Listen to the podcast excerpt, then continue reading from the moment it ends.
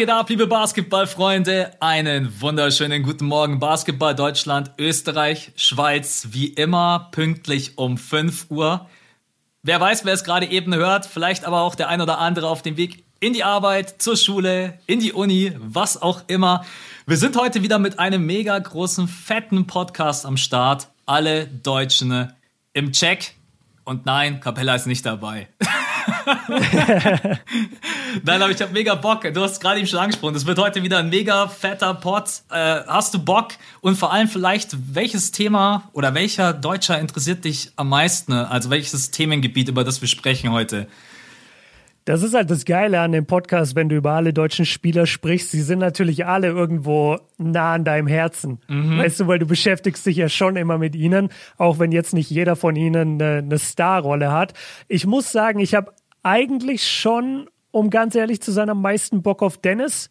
Dennis ja. und Franz Wagner. Ja. Also Dennis ist halt super interessant natürlich mit dem spektakulären Wechsel, mit dem ganzen Sommer, der hinter ihm liegt und jetzt mit der Zukunft bei den Celtics, die halt auch ein geiles Team sind.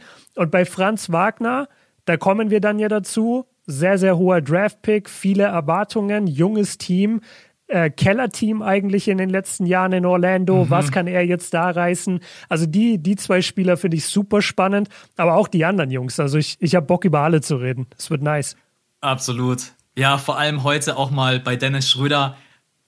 Wir hatten ja jetzt auch den Media Day für euch am äh, Montag. War, glaube ich, bei den meisten Teams der erste Media Day für die, mhm. für die Bulls, für die Heat, die Warriors, die Sixers, Pelicans, Pelicans Sixers. genau. Und ist schon ganz nice, die Jungs wieder zu sehen. Also vor allen Dingen auch im neuen Jersey, Camper Walker im New York Knicks Jazz mit der 8. Dennis Schröder hat man auch schon gesehen mit der 71, wenn sie dann vor der Fotowall da ihre Dribble-Moves auspacken.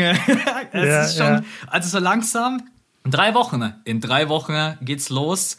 Und Finally. Und oh, ich, wir haben gerade vor der Aufnahme haben wir drüber gesprochen und das weiß auch jeder NBA-Fan. Gerade ist so, was die Themen angeht, fast die langweiligste Zeit eigentlich, weil halt alles schon gesettelt ist, die Teams ja. stehen und, und man wartet eigentlich nur, bis es losgeht. Und es gibt halt aktuell nur diese zwei, drei Themen, nämlich Ben Simmons, Ben Simmons, Ben Simmons. Das sind schon mal drei dann Themen. Dann nochmal Ben Simmons. Und dann nochmal Ben Simmons. Dann gibt es ein bisschen John Wall. Dann gibt es sehr viel Impf äh, Thema ja. gerade, wo wir jetzt aber gar nicht so groß rein wollen, haben wir gesagt, ähm, weil es auch gar nicht so viele Spieler sind. Also CJ McCollum hat es auch gesagt, der ja der Vorsitzende, glaube ich, mittlerweile ist von der Player Association. Der hat gesagt, ey, ist ja ganz, also ich verstehe ja, dass ihr die ganze Zeit über diese Spieler redet, die sich jetzt vielleicht noch nicht geimpft haben, aber lasst doch auch mal drüber reden, dass über 90 Prozent aller Spieler geimpft sind ja. und dass einige Teams schon komplett durchgeimpft sind und dass wir da eigentlich schon der Vorreiter sind. Und da hat er auch recht. Man, man darf sich da nicht immer so aufs Negative nur konzentrieren. Aber ja, diese, diese Themen, die gerade sind, man denkt sich eigentlich, ja, aber kann einfach die Saison anfangen. Ja, Weil dann interessiert so. mich das alles nicht mehr. Ich will einfach nur Basketball sehen. Und wenn den Leuten dann langweilig ist, dann sprechen sie nochmal über Dennis Schröder, dass er über 80 Millionen verzockt hat, weil ihnen dann einfach ah. langweilig ist. Kommen sie nochmal da zurück. Ja, also man muss sagen, es wird jetzt echt Zeit, dass es losgeht. Und vor allem, ich kann auch dieses Ben Simmons-Thema nicht mehr hören. Äh, für euch, er war beim Media Day nicht dabei. Update und die Sixers wollten sogar zu ihm fliegen, um mit ihm zu sprechen, hat er aber abgelehnt. Ja, und damit. Hatten wir die News schon letzte Woche? Nee, die also ist wussten, neu. Die ist neu, oder? Ja, die ist okay. frisch. Finde ich sehr, sehr krass. Mhm. Dass quasi Spieler gesagt haben, ey, wir fliegen nach LA, wir besuchen ihn, wir sprechen mit ihm. Und er hat trotzdem gesagt, nee, ich, ich will das nicht, ich will euch nicht mal sehen. Ist schon sehr heftig. Also, ja jemand hat geschrieben und, und das habe ich mich dann wirklich gefragt, meinst du, Ben Simmons geht in seiner NBA-Karriere überhaupt jemals zurück nach Philadelphia? Weil wenn der jetzt in die Western Conference getradet werden sollte, dann muss der einmal im Jahr gegen Philly spielen, wenn er Philly jetzt nicht gerade im Finale trifft, ja, was das, äh, eher unwahrscheinlich ist. Zeigt der jemals wieder sein Gesicht in Philadelphia? Würde ich ihm nicht empfehlen. Die Philly-Fans sind können mit die krassesten sein, die beim Supporten, können dich aber auch komplett zerlegen, wenn ihnen irgendwas nicht passt. Also jeder mhm. von euch kennt vielleicht auch so ein bisschen die, die Philly Crowd, die ja schon sehr, sehr emotional ist. Und man merkt, finde ich gerade eben so ein bisschen, dass es eher so in die Richtung schwappt, ey Ben, jetzt reicht's mal langsam. Also wir haben alle Verständnis dafür, dass. So langsam? Ich habe das Gefühl, dass es seit er den Dank verweigert hat. Ja, aber ich meine, man hatte natürlich dann auch immer noch so ein bisschen die schützende Hand über ihn mit den Aussagen von Doc Rivers und Joel Embiid. Und ja, natürlich, wie das dann auch alles ablief, aber ja, jetzt so langsam. Jetzt reden wir doch über Ben Simmons.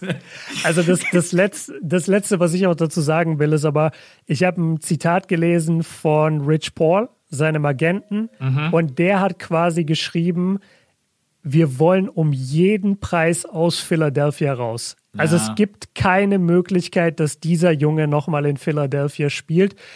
Und das ist schon sehr, sehr heftig. Aber wir haben echt genug drüber geredet. Ich habe das Gefühl, den Leuten hängt das Thema auch schon zum Hals raus. Man will einfach auch. nur wissen, was passiert. Wir müssen jetzt nicht die hundertste Analyse machen, was da gerade abgeht. Lass einfach von dem Thema weggehen. Und Genauso den Plan wie von, von heute vorstellen den Plan von heute vorstellen. Genau, sehr schöne ja. Überleitung. Machen wir das. Dennis Schröder bei den Celtics, was geht für Boston? Haben wir uns aufgeschrieben. Dann Thais zu den Rockets. Wollte der nicht eigentlich wieder zu einem Contender und Playoffs spielen? Nichts gegen euch, Rockets-Fans. Ich feiere euer Team total, aber wir sprechen gleich drüber. Dann Moritz und Franz bei den Magic. Geiler Shit. Und was ist eigentlich bei Maxi los, der in den Playoffs, ja, da muss man sagen, dreimal null Punkte aufgelegt hat, wurde dann auch von Rick Carly aus der Starting Five rausgekommen. Wir wissen auch alle warum, weil man dann quasi groß gehen wollte und wollte die Zone zumachen, aber es hat irgendwie nicht so wirklich, war er nicht da.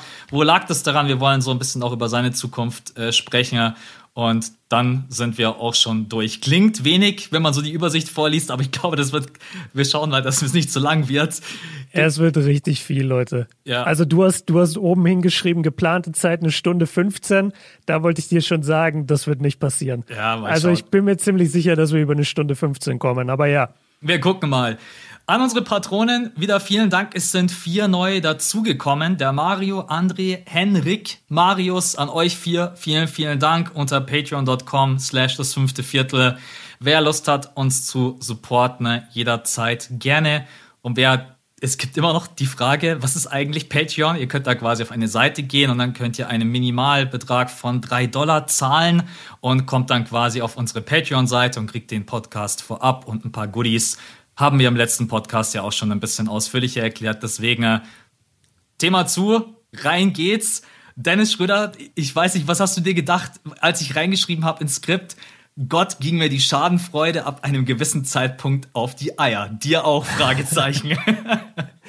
Ich habe mich, um ehrlich zu sein, gefragt, ob du mein Video gesehen hast. ich habe dein Video Sonntag gesehen, ja, hab, auf jeden Fall. Weil da ging es quasi genau um dieses Thema. Ich habe es nicht mehr ausgehalten. Ja. Also was heißt, ich habe es nicht mehr ausgehalten? Ich habe mich nur irgendwann gefragt, okay, gibt es keine anderen Themen mehr? Mhm. Und seit wann fucken wir uns als NBA quasi Welt, also ich spreche jetzt wirklich auch international, nicht nur die deutschen Fans, seit wann fucken wir uns so krass darauf ab und feiern es, dass ein Spieler einen Vertrag hat platzen lassen, nicht angenommen hat, dann eben gewartet hat auf den neuen Vertrag. Der neue Vertrag kam aber nie und jetzt muss er halt für ein Minimum eigentlich für 5,9 Millionen Dollar eine Saison bei den Celtics spielen, weil es nicht wirklich den Markt für ihn im Sommer gab, den er sich vorgestellt hatte. Seit wann machen wir daraus so eine, so eine Celebration? Das habe ich beim besten Willen nicht verstanden ab einem gewissen Zeitpunkt und war vor allem überrascht, wie groß es von den amerikanischen ja, Medien total. gemacht wurde. Ja. Und kann mir das aber dadurch erklären, dass wir hier natürlich von einem Lakers Guard mhm. sprechen. Ja. Und die Lakers haben einfach ein anderes Mikroskop unter sich oder auf sich gerichtet, als es jeder andere Franchise hat. Und demnach kann ich es mir mittlerweile erklären, Trotzdem fand ich es schon sehr, sehr heftig und ja, um, um quasi deine Frage zu beantworten, also fand ich die Schadenfreude ab einem gewissen Zeitpunkt auch einfach zu krass. Ja, ging mir wirklich so. Deswegen habe ich auch mein Video gemacht. Das heißt Dennis Schröder Neuanfang. Und so sehe ich das Ganze auch in Boston. Ich hätte übrigens auch gerne, es ist zwar kein Minimum, aber so eine Taxpayer Mid-Level Exception 5,9. Hey, kein Problem ich komme von der Bank, zehn Minuten, ich gebe alles. ist, ja, ich meine. Ey, dann können, ich, ich glaube, du und Peyton Pritchard, ich glaube, ihr seid gleich groß. Ja, dann könnt ihr, dann könntet ihr so ein richtig fieses Backcourt-Duo sein. Ja, ich kann aber bloß defenden, ne? Alles andere muss dann Pritchard machen. Ne? Nein, es war schon, es war schon krass. Also, von den Deutschen kennt man es, muss man sagen. Dennis Schröder ist wirklich einer von diesen Spielertypen, ne? Der, wenn der mal über 20 Punkte macht, ich sag bloß seine Zeit bei OKC und geil schießt, dann ist er der geilste und tollste. Und wie Dennis aufzockt, mega nice. Und dann kommen auch die Analysen, Podcasts und Videos und boah, Dennis ist aber gut. Aber wenn Dennis mal einen Fehler macht, ey, der Fehler, der wird ausgeschlachtet. Oder was heißt Fehler? Oder wenn Dennis dann auch einfach mal sowas passiert, dann wird der ausgeschlachtet. Von uns Deutschen fand ich das gar nicht so überraschend, auch wenn irgendwann drüber aber dass es international dann auch wirklich so aufgegriffen wurde, da hast du recht. Ich glaube, das liegt wirklich daran, dass er ein Lakers Guard war. Er natürlich auch diese 84 Millionen ab. Ich, wenn es dieses Angebot nicht gegeben hätte, dann wäre das ganz anders gekommen, glaube mhm. ich. Weil dann hätte man nicht diesen, dann hätte man quasi nicht diesen Stellenwert gehabt, immer zu denken, 84 Millionen, vier Jahre, sondern hätte man einfach gedacht, ja, jetzt schauen wir halt einfach mal, was Dennis so wert ist. Und diese 84 Millionen, vier Jahre, das war im Endeffekt eigentlich eher ein Fluch, dass es durchgesickert ist, dass es dieses Angebot gab. Weil an sich bleibe ich dabei, es ist überhaupt nichts Verwerfliches und das hast du ja auch in deinem Video gesagt, einfach mal auf sich selber zu setzen und zu schauen, was bin ich wert auf dem Markt. Und ich glaube, es ist auch einfach sehr blöd für ihn gelaufen, äh, weil in der Free Agency halt genau die Teams, die für ihn interessant gewesen sind, dann halt so schnell einfach besetzt waren. Und deswegen, ja, ich fand es auch auf jeden Fall schon drüber. Ja, so gerade Chicago und Miami waren ja im Gespräch mhm. und die haben sich halt mit hochkarätigeren Spielern einfach direkt auf der Eins verstärkt. Und das haben wir dann relativ schnell mitbekommen. Also und, und New York war ja immer im Gespräch. Da so, kam New York Kemba, hat sich, ja. Genau, New York hat sich Kemba geholt, Chicago hat sich Lonzo Ball geholt und Miami hat sich Kyle Lowry geholt. Und dann sind natürlich die drei großen Märkte, die vielleicht auch in der Saison schon mit seinem Agenten gesprochen haben, das war dann halt einfach weg. Ja. So diese, diese Möglichkeiten. Und dementsprechend, ja, war dann der Markt für ihn zu. Ich, ja, ich könnte da jetzt noch länger drüber reden, aber wie ich halt auch gesagt habe, lass lieber den Neuanfang machen. Lass lieber jetzt dahin kommen. Ach so, doch, das hier möchte ich gerne kurz sagen. Ich habe im NBA Media Day ähm, ist mir das jetzt wieder klar geworden. Und zwar, du hast vielleicht in der Saison, äh, sorry, in der Sommerpause hieß es immer wieder, Zion ist total unglücklich in New Orleans, Zion und David Griffin verstehen sich ja, gar ja. nicht mehr und so weiter und so weiter. Und gestern war Media Day von den Pelicans und dann saß da Zion, der wirklich ungelogen mittlerweile aussieht wie ein Kühlschrank. Also ich weiß nicht, ich ey, weiß typ, nicht, der überrollt jeden nächstes Jahr. Ich schwör's dir. Ich weiß nicht, was dieser Junge ist. Ey. Ich habe einen Screenshot gemacht, Siebers geschickt und gesagt, was geben die dem? Ich verstehe ja. das nicht, wie man so aussehen kann. Auf jeden Fall, er hat dann all diese angeblichen Leaks und all angebliche Zitate, die durchgesickert sind, hat er alle weggelacht und hat gesagt, Leute, das stimmt nicht. Wie, wie, wie kommt ihr darauf, dass Griffin und ich ähm, ein Problem miteinander haben? Ich bin total glücklich in New Orleans und so weiter und so weiter. Und ich habe ein bisschen das Gefühl, dass wir zu sehr auch auf diese Headlines gehen, die angebliche Zitate von irgendwem veröffentlichen. Mhm. Ja. Also wie oft haben wir gelesen über Dennis, Dennis hat die 84 abgelehnt, weil er sagt, er ist ein 100 Millionen Player. Wissen wir das? Ja, das hat er das wirklich Mensch. gesagt? Hat, ja. hat, Dennis den Mund aufgemacht ja. irgendwo und hat gesagt, ich bin 100 Millionen Dollar wert? Wir wissen das nicht. Mhm. Und vielleicht ähm, sollten wir beide da, weil wir da halt auch mit dem Podcast irgendwo eine Verantwortung haben, weil wir ja über diese Themen sprechen, lass uns da vielleicht auch in nächster Zeit ein bisschen drauf achten, dass wir nicht mehr auf jede Headline einfach reagieren, sondern vielleicht darauf warten, ob der Spieler was dazu sagt oder das Ganze wirklich immer mit einem gewissen Disclaimer bearbeiten und sagen, ey Leute, das wurde jetzt behauptet, wir wissen aber nicht, ob das stimmt. Mhm. Das finde ich ist ein ganz, ganz wichtiger Punkt bei, bei diesen ganzen Themen. Aber jetzt, jetzt lass uns mal zum, zum Neuanfang kommen. Du hast hier aufgeschrieben, wie fittet Dennis bei den Celtics Starter oder Benchplayer? Ja. Lass mich die Frage direkt an dich directen. Was sagst du, Starter oder Benchplayer? Ich sehe eigentlich beides bei ihm. Ich bin halt kein allzu großer Fan von Marcus Smart auf der 1.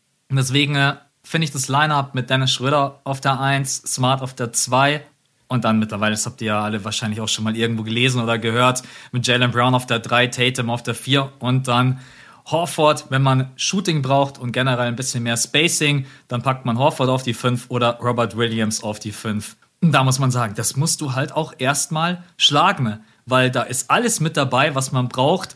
Du hast zwei überragende Wingplayer, nur mit Shooting, dann, sind natürlich Brown und Tatum auch total gute Verteidiger, sehr gute Verteidiger. Dennis Schröder ist ja jetzt auch nicht irgendeine Jetzt fällt mir gerade kein passendes Wort ein, aber irgendein Scheiß, also der ist ja auch in der Defense richtig gut geworden in den letzten Jahren.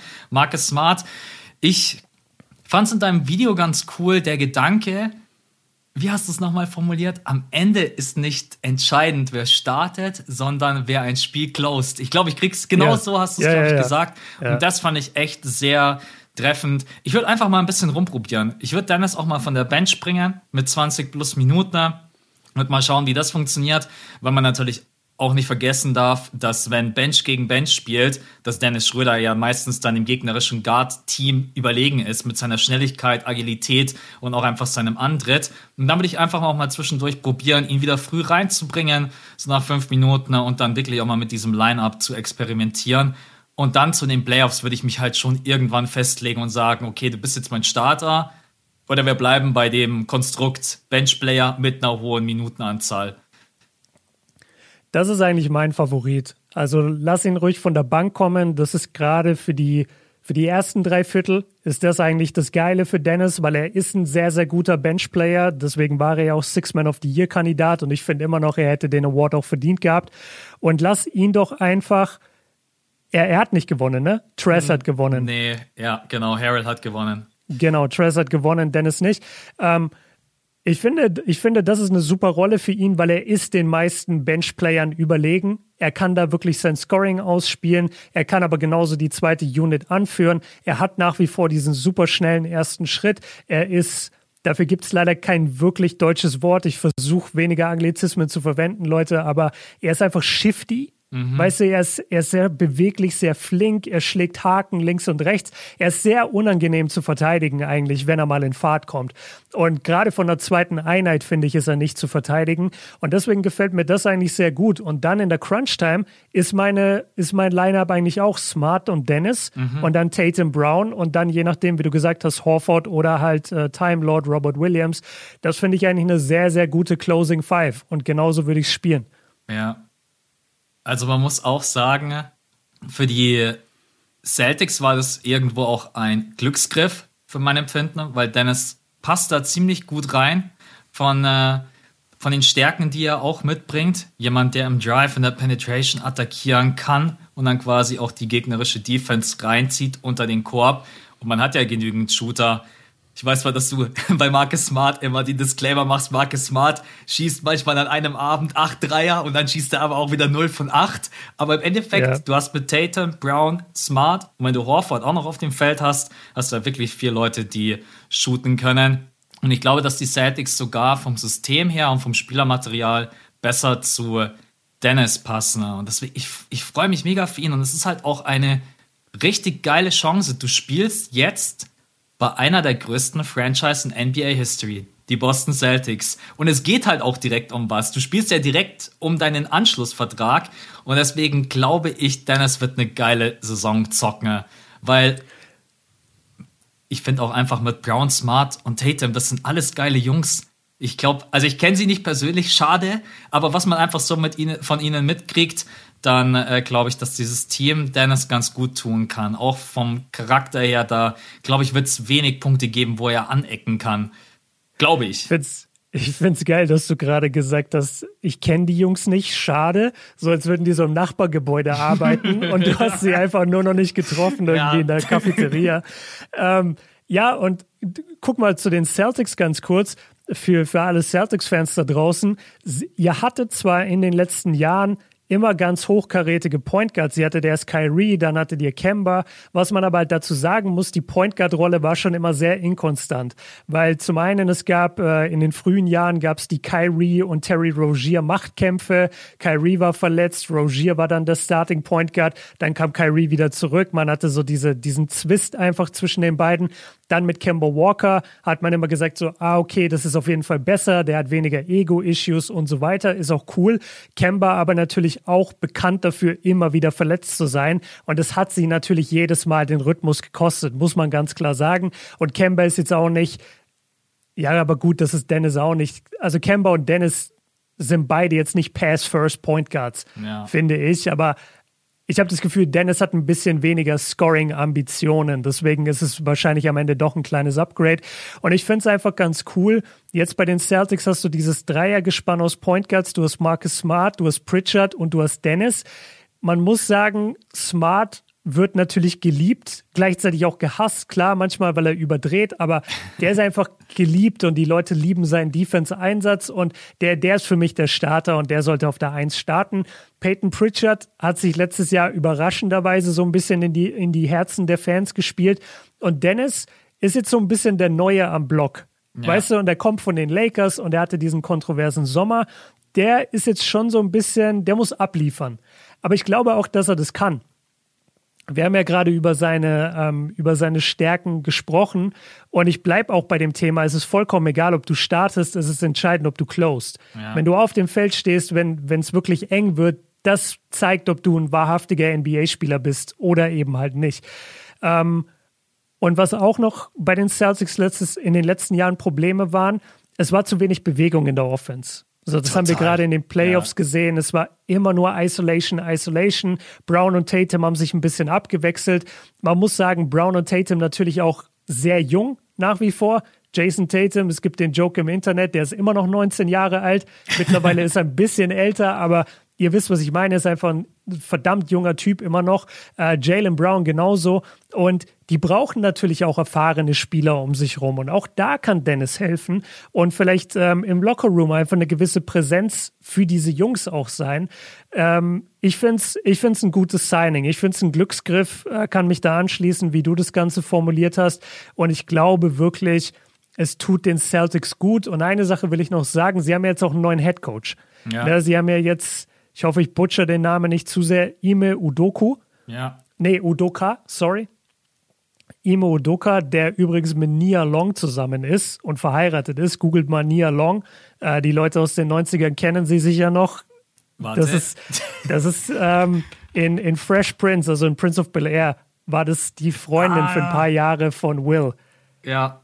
Also der Typ ist der, ja, der, der, der hat scheinbar das, das Lottery-Ticket gewonnen fürs Leben. Auf jeden Fall zurück zum Basketball. Das Bild lasse ähm, ich mir jetzt offen. Inspirational. Nein, la, hübsche la, Frau. Lass mich, mal, lass mich mal ein Stück weiterkommen. Und zwar, du hast auch ins Skript geschrieben, können die Celtics Dennis Schwächen kaschieren? Mhm. Und da wäre ich, wär ich mal auf deine Meinung gespannt. Zum einen, was du als seine Schwächen erachtest und wie du glaubst, dass sie es kaschieren können oder auch nicht. Ja, ich habe es extra mit reingeschrieben, ne? weil wie ich vorhin angesprochen habe, auch mit äh, Brown und Tatum hast du halt einfach diese zwei Flügelspieler, die halt auch dieses Scoring mitbringen. Und man hat sich halt bei den Lakers, glaube ich, schon so ein bisschen erhofft, dass Dennis die dritte Scoring-Option ist mit 15 bis 20 Punkten.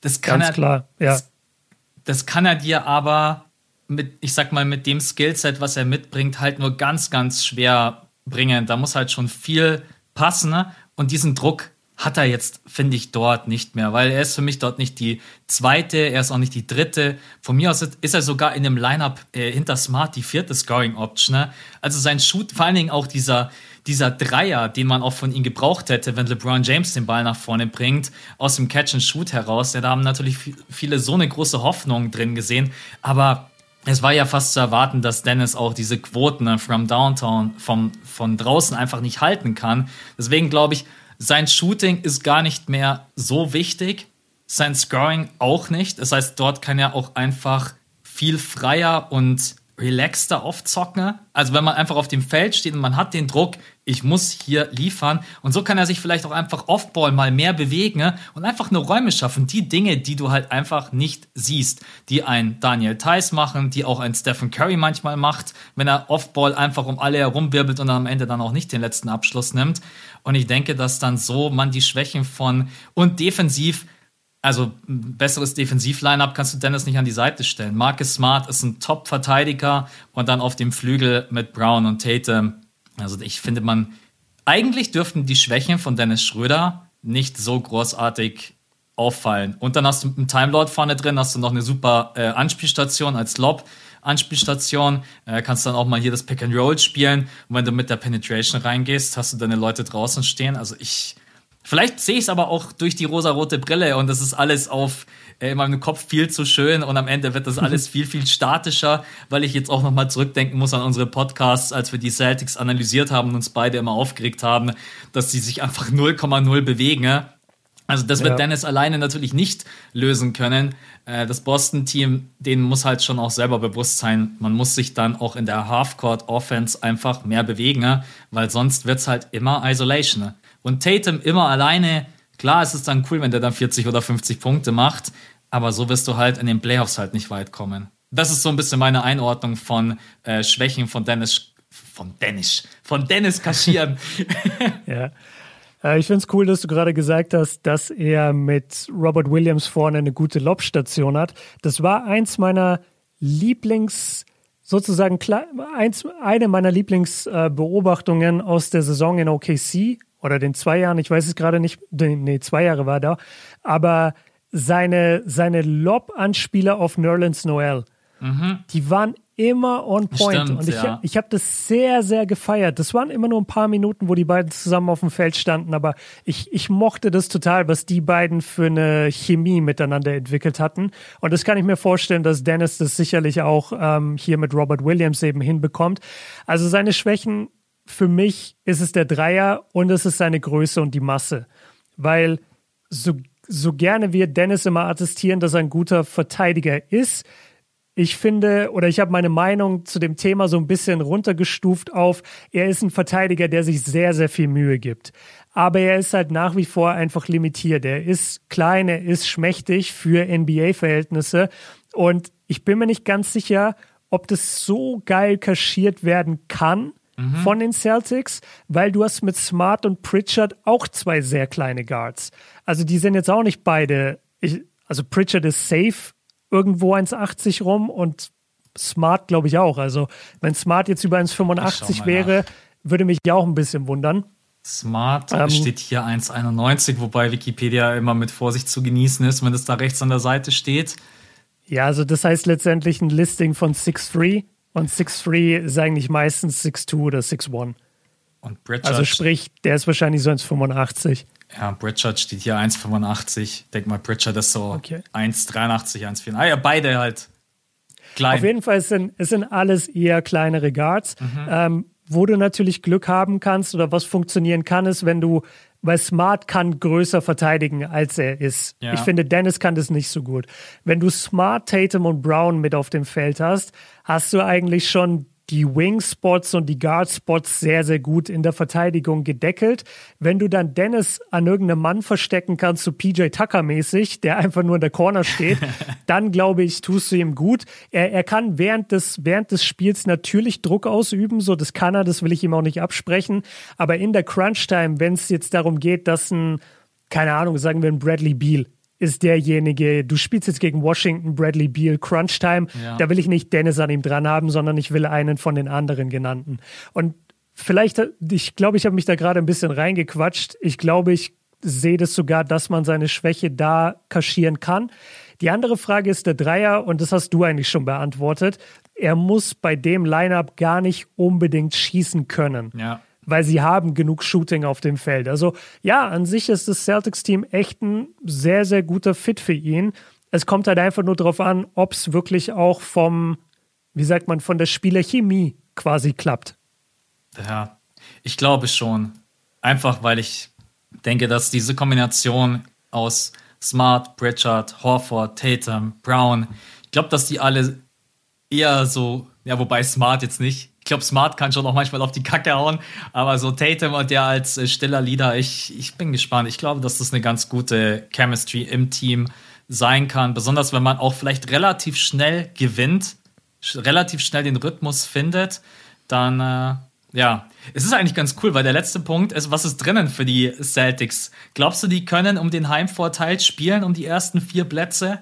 Wenn man auch so an die natürlich Nets, Bucks, Sixers ist immer gerade so in Klammern, weil wir natürlich jetzt überhaupt nicht wissen, wie es weitergeht. Also wenn ich gerade eine Analyse über die Sixers machen müsste, könnte ich nicht machen, weil solange diese Position nicht geklärt ist, ist es halt schwierig.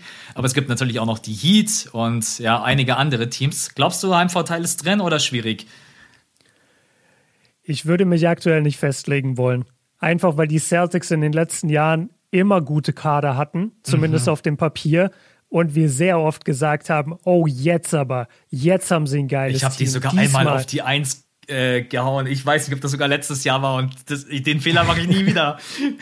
das ist eben die Sache. Also man muss ja nach wie vor, sie haben jetzt das Personal ein bisschen gewechselt, okay. Sie haben aber auch den Head Coach gewechselt. Mhm. Und wir werden jetzt erstmal sehen, was der für ein System überhaupt implementiert, wie viel, wie viel Bewegung wird drin sein, wie viel Scoring-Last wird nach wie vor auf Tatum sein. Geht Tatum? Ich habe äh, viel Gerüchte gehört, also was heißt Gerüchte? Ich, ich habe ähm, Vorhersagen gehört, Hot Takes, dass Tatum um den MVP spielen könnte. Ähm, du hast ein Video gemacht, deine Top 10 Spieler. Und ja. ich spoilere jetzt mal die Nummer 10. Du hast Tatum an der 10. Ja, habe ich. Was ich persönlich krass finde. Ich habe ihn noch nicht an der 10.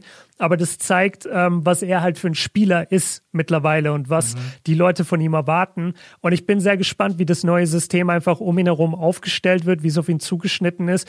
Und da sind so viele Fragezeichen aktuell für mich. Und auch die Bank der Celtics, über die haben wir jetzt auch gar nicht gesprochen, wirklich, außer mit Dennis. Ich kann das überhaupt nicht einschätzen, was da von der Bank kommt, wie diese Bankeinheit spielen wird. Deswegen, also ich würde mich jetzt niemals festlegen auf den Heimvorteil. Ähm, ich gebe ihnen die Playoffs, einfach aufgrund ihres Talents. Das musst du immer, wenn Tatum und Brown in der Mannschaft sind. Die sind einfach so gut und die Celtics, ja, sind für mich in den Playoffs, aber ich, ich, ähm, nee, ich lege mich nicht fest für den Heimvorteil. Das ist mir zu krass. Ja, du hast gerade gesagt, wir haben jetzt noch gar nicht über die Bank gesprochen. Wir wollten ja eigentlich bloß über die Deutschen sprechen, ne? aber es bietet ja, sich... Ja, wir haben jetzt eine komplette Celtics-Analyse gemacht. Aber das bietet sich natürlich dann auch an, einfach über das Team, vielleicht jetzt nicht bei jedem so ausführlich, weil sonst wird das echt ein Drei-Stunden-Podcast. Äh, ich würde sagen, ne, für mich sind die Celtics so ein Vierer-, Fünfer-Spot-Team. So was die in, im letzten Jahr die Knicks und Hawks waren. Ich glaube, da ungefähr so in dieser Range könnten sie landen. Play-In sollte man eigentlich, wenn alle fit sind, dieses Jahr wirklich vermeiden können. Also lassen wir uns einfach mal überraschen, wo sie letztendlich äh, dann landen. Und ich bin sehr gespannt. Also ich werde am Anfang viele Celtics-Games gucken, natürlich auch wegen Dennis und neuer Head Coach und das einfach spannend ist und und vielleicht nie a long Courtzeit. ja, äh, richtig. Max, Max hat dann immer die, die Kamera nur auf die Courtzeit sitzen. Muss mal wieder die Tab ändern. Nein. okay. Du meinst die zehn Tabs, die gerade offen sind. Ja, das Nein. ist auch so geil. Hier Boston, Houston, Orlando, Dallas, Dennis und dann Nia Long. Nia Long. Okay. Warte, ich hatte noch. Ah ja, ich wollte kurz einmal aufzählen. Also jetzt quasi ohne, ohne Reihenfolge. Aber welche Teams sehen wir denn besser als die Celtics? Wir haben die Nets auf jeden Fall. Wir haben, ich würde sagen, aktuell Miami und Chicago. Ich, ich glaube im Moment einfach ein bisschen mehr an die. Ähm, Atlanta Hawks habe ich vor ihnen. Das sind schon mal vier. Dann die Sixers. Also irgendwie werden sie die Ben Simmons Personalie ändern. Ja.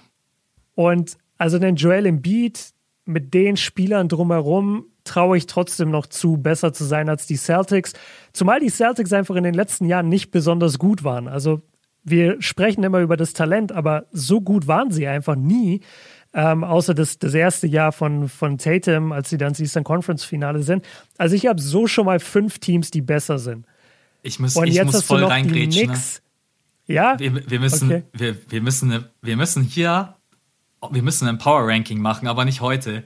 Weil ich merke gerade, unsere okay. Meinungen gehen richtig geil auseinander und normalerweise sind wir uns da immer so ein bisschen äh, Max, Max hat in den Playoffs Cleveland, Detroit.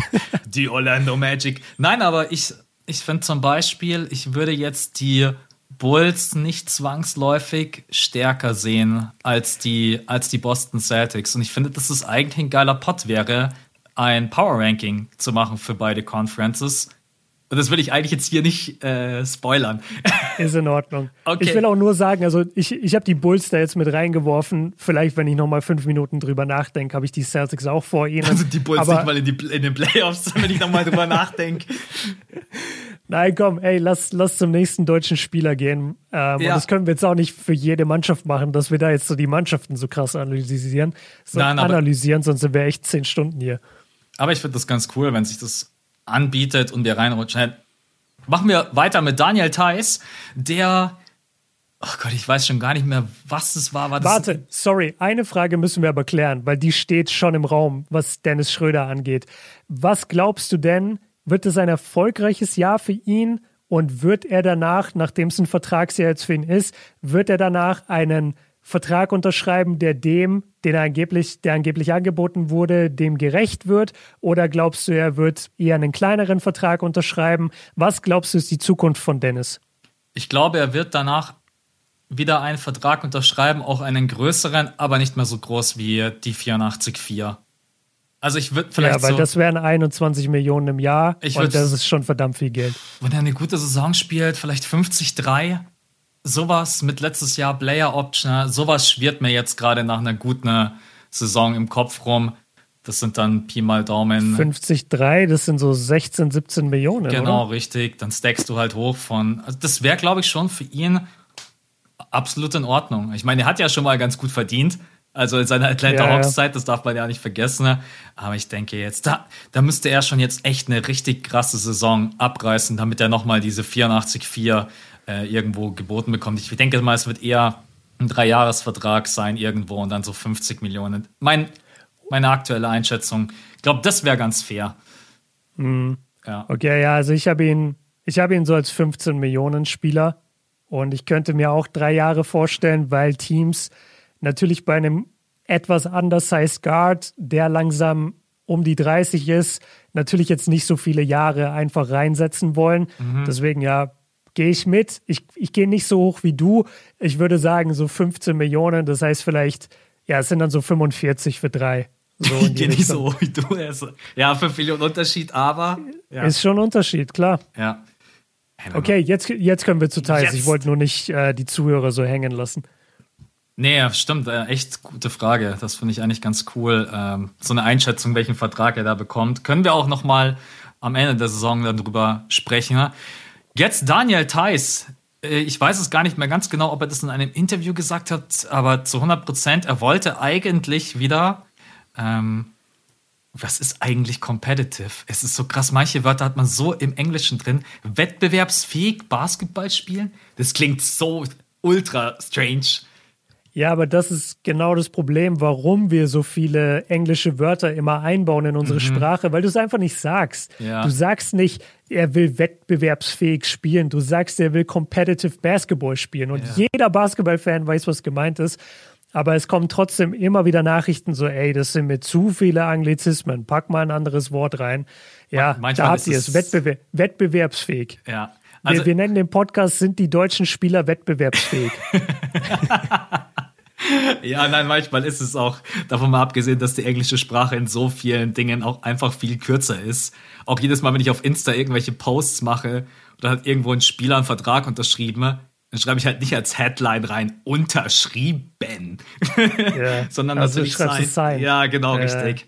Also, Daniel Theiss, vier Jahre, 35 Millionen oder 35,65, um genau zu sein, bei den Houston Rockets. Das letzte Jahr ist eine Team Option, was ich gar nicht so uninteressant finde, besonders bei einem Team, was jetzt gerade aktuell in so einem Rebuild-Stadium ist. Aber ja, äh, Competitive Basketball spielen bei den Houston Rockets, auch wenn ich das Team an sich sehr, sehr interessant und geil finde. John Wall, Eric Gordon, wenn wir mal so ein bisschen noch die Älteren aufzählen, aber dann natürlich auch mit äh, Jalen Green, Schengen, Garuba, Josh Christopher, man hat Kevin Porter Jr., man hat so ein krass junges Team. Und jetzt hat Thais gesagt, ja, komm, dann gehe ich mal nach Texas zu den Houston Rockets. Denke ich heute noch manchmal so darüber nach, was war jetzt der Beweggrund für ihn? Wollte er auch einfach vielleicht sicher gehen und sagen, hey, die haben mir einen coolen Vertrag angeboten? Was ich gar nicht schlimm finden würde, wenn er sagt, ey, okay, dann spiele ich halt jetzt nicht unbedingt Playoff-Basketball, aber ich habe meine Kohle, das Team an sich ist eigentlich ganz cool. Also, weil ich zum Beispiel will jetzt ganz gerne bei den Rockets spielen, weil ich denke, der Druck ist eigentlich relativ gering. Junges Team, hier und da erfahrene Veteranen. Warum denkst du, hat er sich genau so entschieden? ne? Oder gab es kein anderes Angebot? Das vergisst man manchmal auch. Vielleicht gab es keine großen Angebote. Naja, aber er müsste eigentlich schon genug Angebote bekommen, weil er ist, er ist einfach ein wahnsinnig guter Spieler. Wir, wir können da gleich drüber sprechen, was ihn auszeichnet. Ich finde, das wäre reine Spekulation, jetzt irgendwas zu mutmaßen.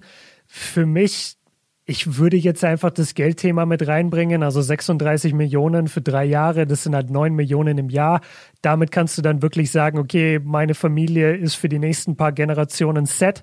Also abgesichert, wenn du das Geld ordentlich ähm, investierst und einfach von der von den Renditen quasi oder von den Zinsen jedes Jahr lebst und dementsprechend, also ich, ich finde es voll legitim, wenn er sagt, ey, die haben einfach den besten Vertrag angeboten. Ganz kurze Frage für mich, aber ich bin mir ziemlich sicher, ich frage nur trotzdem, weil du diese Themen immer ein bisschen mehr noch verstehst. Sign and Trade hat er ja gemacht. Sprich, er hat bei Chicago eigentlich den Vertrag unterschrieben und wurde dann sofort getradet. Ja, hat er?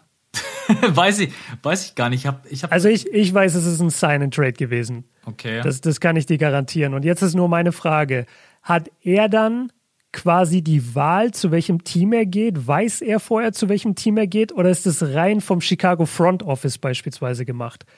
Ah, Weil ich, ich verstehe Sign and Trade immer so, dass der Spieler da schon auch irgendwie ein Mitspracherecht hat. Der, der weiß schon, es geht dann für ihn weg. Ja, also es gibt, ohne den Spieler gibt es keinen Sign and Trade, weil du die höchste Instanz bist. Und wenn du nicht unterschreibst, dann können die dich ja nicht traden. Also solange du deine okay. Unterschrift nicht unter den Vertrag setzt, du, das ist eigentlich eine ganz geile Situation, weil wenn eine Franchise ein Sign and Trade machen möchte, dann sitzt du am längsten Hebel. Weil wenn die jetzt mhm. zum Beispiel zu dir sagen, ja, wir wollen einen Sign and Trade machen mit den Cavaliers. Und dann sagst mhm. du, Cavaliers, ey, die haben schon sechs Big Men, was, was will ich bei denen? da gehe ich auch noch dazu. Ja, da, come on, let's go. Ähm, dann kannst du natürlich sagen, ey Leute, ja, das unterschreibe ich natürlich nicht, weil das für mich halt keinen Sinn macht. Nee, das ist eigentlich ganz cool für den Spieler, weil der Spieler dann schon ein großes Mitspracherecht hat, ja. Und es steht okay, also dann, hier, dann können wir, ja. Weil er wurde, es steht hier, dass er für Cash getradet wurde. Traded to Houston from Chicago for Cash. Da muss ich mir nochmal reinlesen. Also pass auf, frag mich nicht mehr, was das genau für einen Vorteil bringt. Aber ich habe damals, als wir über die, über die Bulls im letzten Podcast oder vorletzten Podcast geredet haben, da habe ich mir so ein paar Artikel durchgelesen, wie die Off-Season-Moves bewertet wurden. Mhm. Und da wurde dieser Thai Sign and Trade voll gefeiert weil die gesagt haben, das erlaubt den Bulls irgendwas. Also ich glaube, entweder noch einen Vertrag zu signen unterm Cap Space oder der nicht zum Cap Space zählt. Irgendwas wurde da schlau geregelt von den Bulls. Ja. Also das, das hat sowohl den Bulls geholfen als auch Daniel Theiss. Man muss auch Aber dann, dann halten wir einfach fest, er wollte zu den Rockets, er hat jetzt seine Kohle, 36 Millionen, ist ja. eine geile Stange Geld, Glückwunsch dazu. Und jetzt ist die Frage, okay, was macht er da? Es klingelt an der Tür, Mann. Ich muss aufmachen. Ich bin gleich ah, wieder da. Warte. Max, Alter. Okay, Leute, da war die kurze Unterbrechung. Max ist jetzt aber wieder da. Was war's an der Tür? Das wollen die Leute jetzt natürlich wissen. Äh, Paket und ich weiß auch, was drinnen ist. Es ist ein äh, Space Jam Hoodie mit Bugs Bunny drauf. Ich, ich, dachte, ich dachte, es ist das nächste Überraschungspaket von 2K. Nein, ist es dieses Mal nicht. Aber äh, ja, die Post kommt immer exakt, wenn du ein Video aufnimmst oder wenn du einen Podcast aufnimmst, du kannst darauf wetten, ne? auch wenn du abend dir denkst, ah, um 5 Uhr oder halb sechs kommt die Post nicht mehr. Du sitzt am Video, bist gerade mittendrin und das ist echt. Ja, sorry, ich Leute. Die, ich habe die Vorstellung, dass deine Postboten das genau wissen und so, so eine Kamera in deiner Wohnung haben, wann äh, du aufnimmst und dann kommen sie erst. Nein, bitte nicht. Ich äh, genieße meine Privatsphäre. Ja, wobei. Okay, also Daniel Theiss, ja. lass jetzt endlich über ihn reden. Ja, auf jeden Fall. Also ich finde das echt eine interessante Station für ihn, weil ich glaube, dass er halt diesen jungen Spielern, also man hat ja natürlich auch Christian Wood, der ja überragend ist, dürfen wir nicht vergessen, der dann leider ja verletzt war, aber jetzt natürlich auch wieder am Start ist, aber mit den ganzen jungen Garuba, Schengen, ich denke, dass er da schon auch helfen kann. Der Druck bei diesem Team ist halt auch generell minimal, besonders wenn man jetzt auch noch darüber nachdenkt, John Wall und das Front Office, die haben sich ja beide geeinigt, wir schauen nach einem Trade für dich. Was mhm. übrigens, was zwar nett ist als Information, ob man allerdings da einen Trade findet, ist auch eine. Ich habe hab ich gestern gelesen, dass die Rockets bekannt gegeben haben, dass Kevin Porter Jr. als Point Guard startet. Ich glaube, ich habe das gestern gelesen und es war sogar eine offizielle Seite, weil an sich okay. ist es ja jetzt, warum jetzt mal ehrlich gesprochen, warum solltest du John Wall jetzt weiterhin so eine große Rolle geben? Also er ist dann sowieso, sowieso verletzungsanfällig und wenn du ihn dann sowieso versuchst zu traden, ähm, aber ganz ehrlich, das kannst du nicht machen. Also du wirst, glaube ich, John Wall jetzt aber dann auch nicht von der Bank bringen.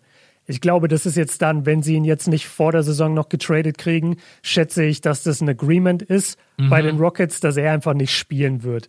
Das gibt es ja manchmal sein, bei Teams, ja. weil, weil der Spieler einfach nicht dazu passt.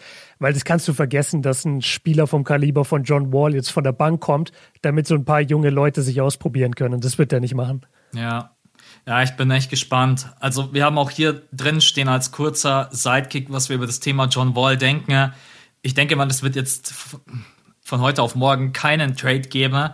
Aber wir wissen ja, wenn die Saison mal läuft, und dann sind wir so Richtung Christmas Games oder auch äh, Richtung All-Star Break und dann sehen einige Teams schon so, ja, irgendwie, wir bräuchten einen Point Guard so Richtung John Wall. Ich glaube, dann kann ein Trade stattfinden. Wir sprechen hier über einen Vertrag von 44 Millionen US-Dollar, den du überhaupt erstmal matchen musst. Also selbst wenn du Interesse hast, musst du in deinem Roster äh, Verträge haben, ne, die dann quasi das Incoming Cap von John Wall quasi wieder ähm, ausgleichen. Ja?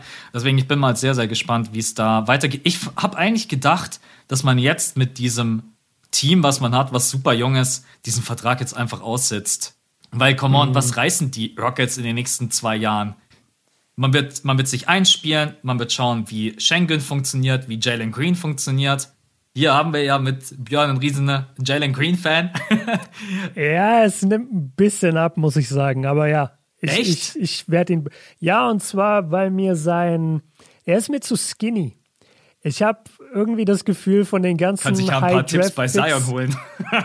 ja, der sollte echt mal mit Zion ein bisschen abhängen. Ich weiß nicht. Also, er, ja, ich, ich hätte einfach erwartet, dass er mittlerweile sich schon mehr draufgepackt hat nach dem einen Jahr G-League und ähm, jetzt nochmal Draft-Workouts und so weiter und den ganzen Sommer auch. Aber immer wenn ich Videos von dem sehe, wie er gegen andere NBA-Spieler jetzt im Sommer zockt, dachte ich mir, boah, du bist schon verdammt skinny, selbst für einen Rookie. Ja. Und da mache ich mir ein bisschen Sorgen, mal, mal gucken, was kommt. Vielleicht täusche ich mich auch. Ja, ich habe total die rosarote Brille auf und sehe einfach nur sein äh, Stepback-Dreier und feier den so krass. Also es ist, ich bin mal gespannt. Für mich so ein kleiner Underdog auf den Rookie of the Year. Könnte, könnte durchaus sein. Yeah. Aber ich glaube, scoring-technisch wird Jalen Green mehr Punkte auflegen als Kate Cunningham. Ich glaube nicht, dass Kate Cunningham. Ja, da bin ich mir auch sicher. Ja, aber wahrscheinlich wird Kate Cunningham eventuell die effizienteren. Das wird so richtig ein bisschen wie LaMelo Ball gegen Edwards. LaMelo Ball mm. hat mhm. overall die schöneren Stats und Edwards brettert dir einfach so hoch es geht halt die Points per Game. Ja, ich ja, bin mal gespannt. Was denkst du denn über die, äh, die Thais-Personalie? Äh, ist es schon ein bisschen ungewöhnlicher Move, jetzt so ein erfahrener Spieler zu so einem jungen Team? Kann er auch mit seinen Stärken, die er mitbringt, und wir wissen ja, Thais ist mit einer der besten Blocksteller in der Liga, jetzt gar nicht fürs Pick and Roll, sondern auch einfach, dass die Guards gut durchkommen, Kevin Porter Jr., Jalen Green, dass man vielleicht auch da die Idee hatte, den jungen Guards ein bisschen die Wege frei zu blocken, oder ist es viel zu weit hergeholt? Aber es war so ein Gedanke von mir. Ja, ich finde es erstmal geil, dass du den Number Two Pick als Geheim, wie hast du gesagt, als Underdog für den Rookie of the Year einschätzt, Jalen ja, Green. Also ich, mir, als die, die beiden werden das, werden das Rennen wahrscheinlich unter sich einfach ausmachen, Number One und Number Two. Ja, ganz kurz zu Thais. Also ich muss sagen, in der Vorbereitung auf den Pod habe ich erstmal wieder gemerkt, was der Typ für ein geiler Spieler ist. Also der ist so ein Arbeitstier und das dann er trotz, also obwohl er nur zwei Meter drei groß ist und damit eigentlich total anders heißt ist unter den Körben, fightet der Typ einfach ohne Ende. Der wurde bei den Celtics geliebt, sowohl von seinen Mitspielern als auch von den Fans. Er ist jemand, der auch in einem Switch gut aussieht. Also du kannst eigentlich ihn nicht in ein Mismatch ähm, irgendwie verwickeln, weil er kann auch am Perimeter dann gegen Guards verteidigen. Ja. Und selbst wenn er geschlagen wird, habe ich ein paar schöne Szenen gesehen, wie er dann trotzdem noch in irgendeiner Weise den Spieler wieder einholt und dann vielleicht noch blockt unterm Korb, weil er doch eine gewisse Länge hat. Ähm, der Typ kann für einen Big Man auf jeden Fall schießen, der kann Ellie Hoops catchen, der oder fangen. Ähm, der kann ein bisschen Playmaking vom High Post erledigen. Also der ist wirklich ein legitimer NBA-Spieler. Zehn Punkte, sechs Rebounds ungefähr im Schnitt kriegst du von ihm. Er ist natürlich offensiv sehr limitiert. Das muss man sagen. Er hat kein großes Offensivgame. Aber was er defensiv dir bringt und als Anspielstation vorne, wenn du ihn gut aussehen lässt, finde ich, ist das jetzt nicht eine absolute Glücksgriff für Houston, aber es ist einfach ein verdammt guter NBA-Spieler. Und ich hätte ihn eigentlich auch lieber bei einem Contender als jetzt bei einem Team, das in den nächsten paar Jahren jetzt nicht so viel für Wirbel sorgen wird, ähm, voraussichtlich. Mal gucken, was noch passiert. Und Jetzt habe ich aber deine Frage vergessen. Ich, ich, wollte nur einmal so seine Stärken und sein Porträt quasi einmal nee, zeichnen. Was ja war deine Frage?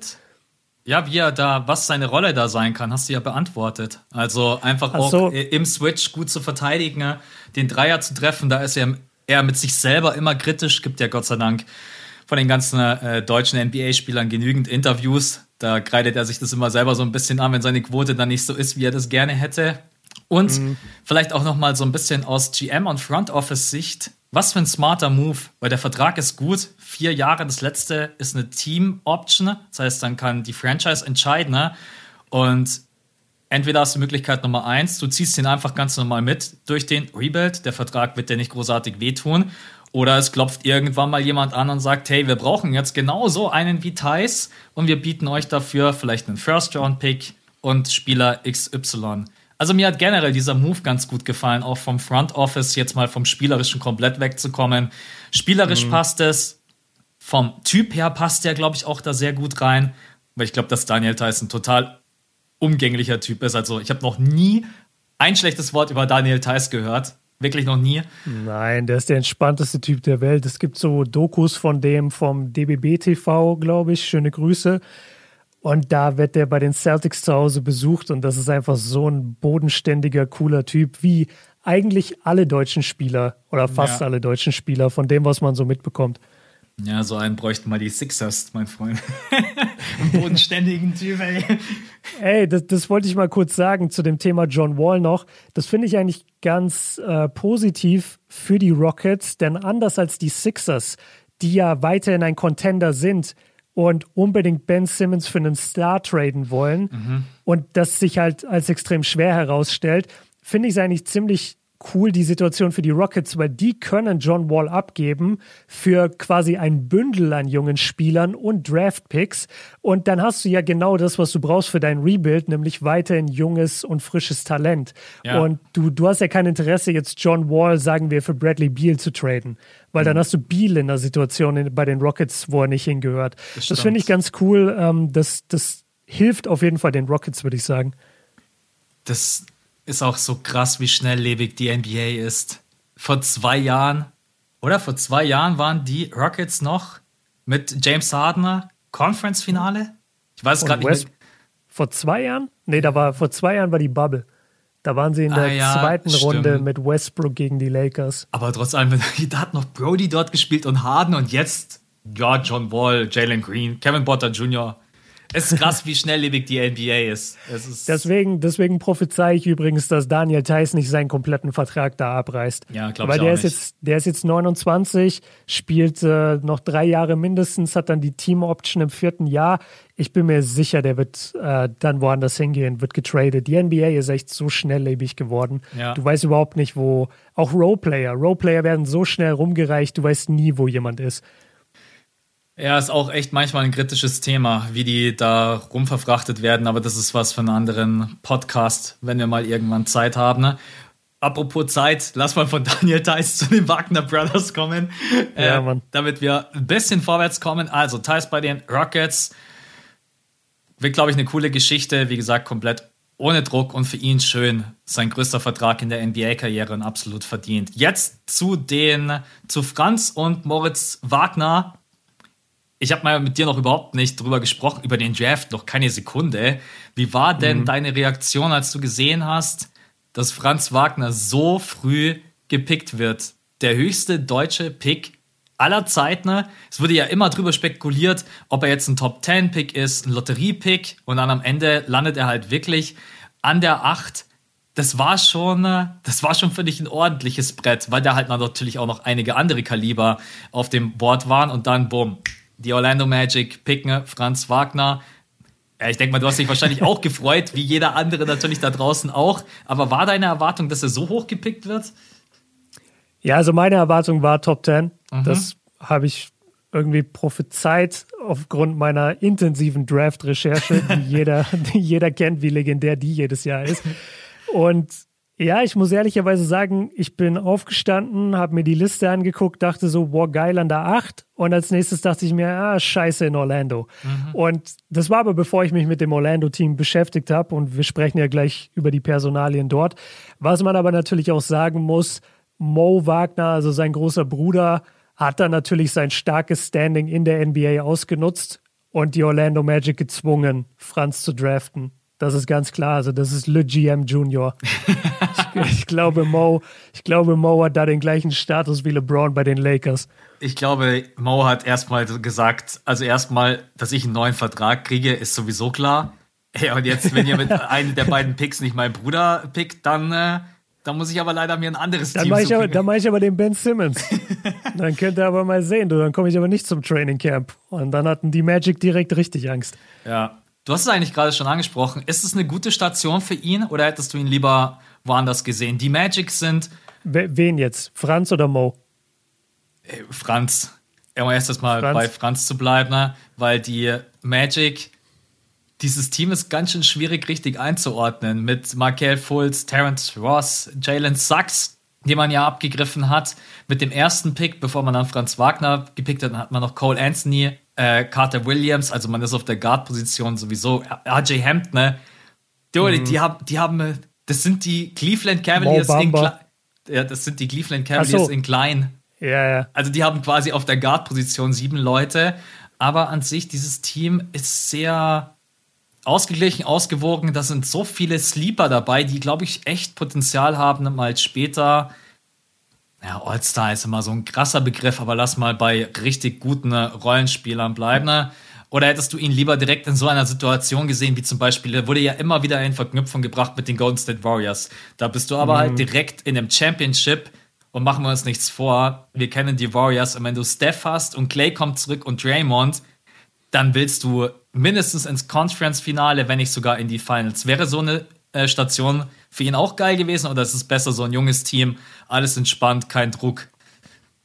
Wahrscheinlich ist das junge Team schon besser. Total, also wir haben ja, wir so. haben ja gesehen, wir haben alleine bei, bei seinem Bruder gesehen, bei Mo, als er von den Lakers gedraftet wurde, wo war denn Platz in dieser Mannschaft? Mhm. Also die hatten from, von der ersten Sekunde, wo LeBron in dein Team kommt, hast du Championship-Aspirationen. Ist das ein, kann man das eindeutschen? Aspirations? Ambitionen. Ambitionen. Ambitionen ich ist wahrscheinlich besser. ja. ja, es gibt auf jeden Fall auf Englisch Aspirations, aber ich bin mir gerade gar nicht sicher, ob ich das richtig verwendet habe. Auf jeden Fall für Mo war das damals ein ziemlicher Struggle, in dieser Mannschaft überhaupt irgendwie Fuß zu fassen und hat er dann ja schlussendlich auch nicht, wurde nach Washington getradet. Und ich glaube, dass es Franz schon gut tut. Ich bin mir auch nicht sicher, ob ich bei dieser Golden State Hype-Maschine so mitgehe. Ich weiß, viele Leute sind noch gehypt von der letzten Curry-Saison und jetzt kommt Clay zurück und Draymond ist noch da. Du hast noch den Kern von diesen Teams damals. Aber ich weiß nicht, ob die so der Lock sind direkt fürs Conference-Finale und keine Ahnung, wie das dann gelaufen wäre, wenn Franz da mit in der Mannschaft wäre. Wenn wir in dann Orlando safe bleiben, gewesen.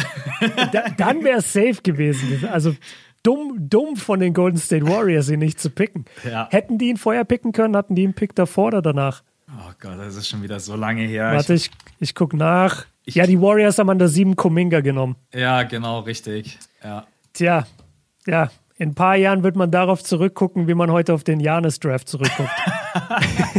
Hätten sie mal Warum da, habt ihr Franz, Franz nicht genommen? Ja. Ja, also ganz kurz, auch, auch für ihn so ein kleines Porträt und du, du kannst es ja sogar noch ergänzen, weil du eh tiefer drin bist. Der Typ ist halt einfach eine Maschine in der Defense. Ja. Also für so einen jungen Spieler, der kann die 1 bis 4 durchverteidigen, der ist ein super Helpside-Verteidiger. Ähm, dazu für die Offense ist er so ein Point-Forward-Hybrid-Typ, der auch Playmaking übernehmen kann.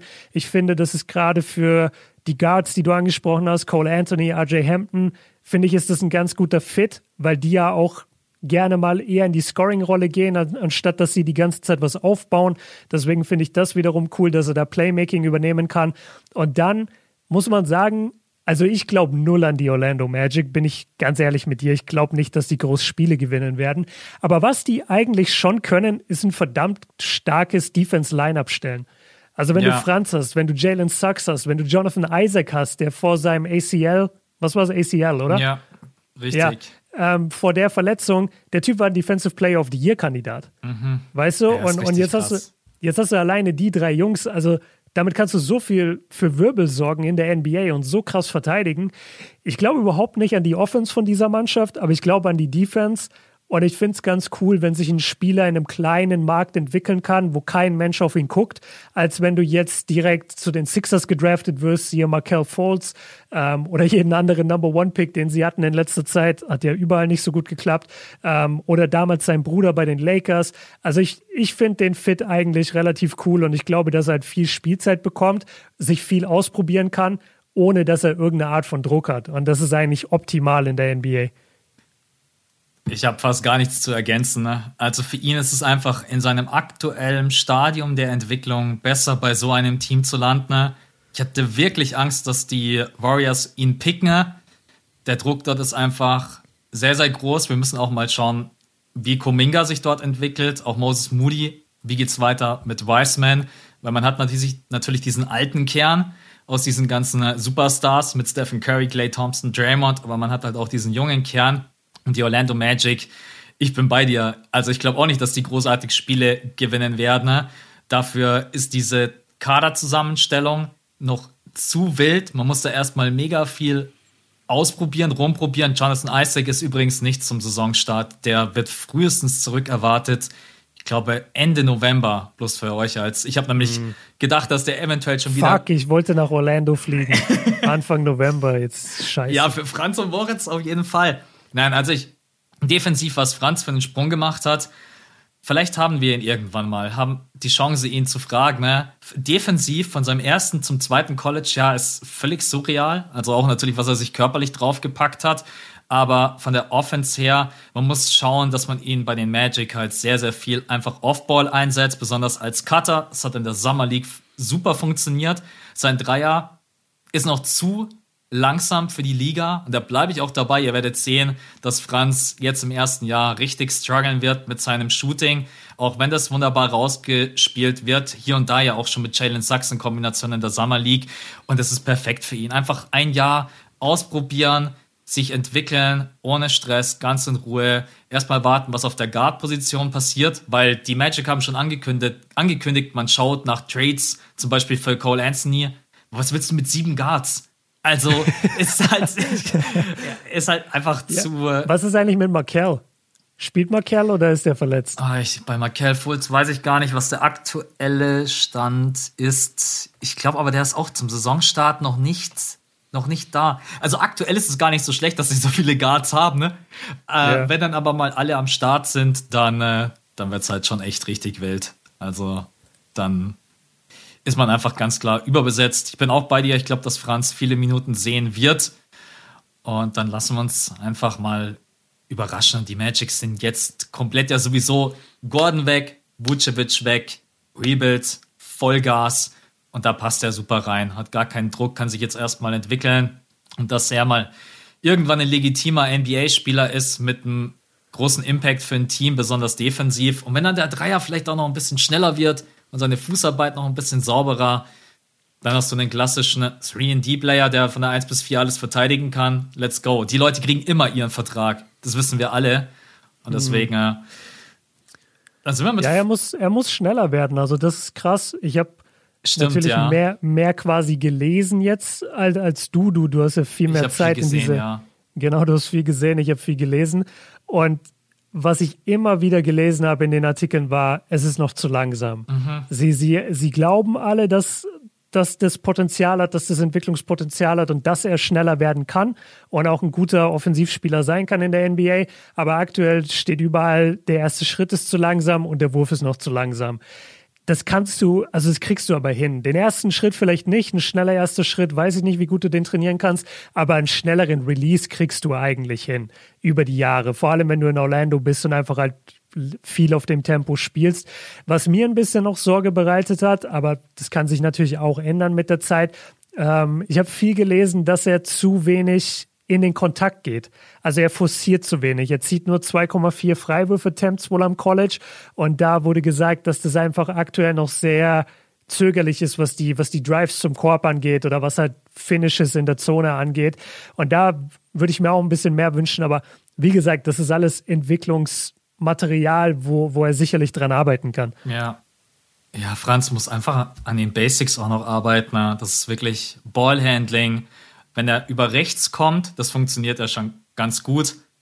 Ich mache jetzt mal ganz kurz Werbung für mich selber. Schaut einfach mal mhm. ganz kurz in meine Summer League Analyse. Das waren jetzt natürlich noch nicht mega viele Spiele und die Sample Size ist sehr gering, aber da kann man so ein bisschen schon sehen, wo er halt noch arbeiten muss. Über rechts der Drive ist schon sehr, sehr gut, weil ihm da natürlich auch der Ball viel enger am Korb und an der Hand klebt. Über links hat er manchmal einfach Probleme, den Ball zu kontrollieren, setzt seine Füße dann auch nicht richtig, scheut dann natürlich auch den Kontakt, versucht dann irgendwie früher und schneller abzuschließen, weil er einfach unsicher ist. Also das, was Björn hier auch gesagt hat, kann ich auf jeden Fall bestätigen.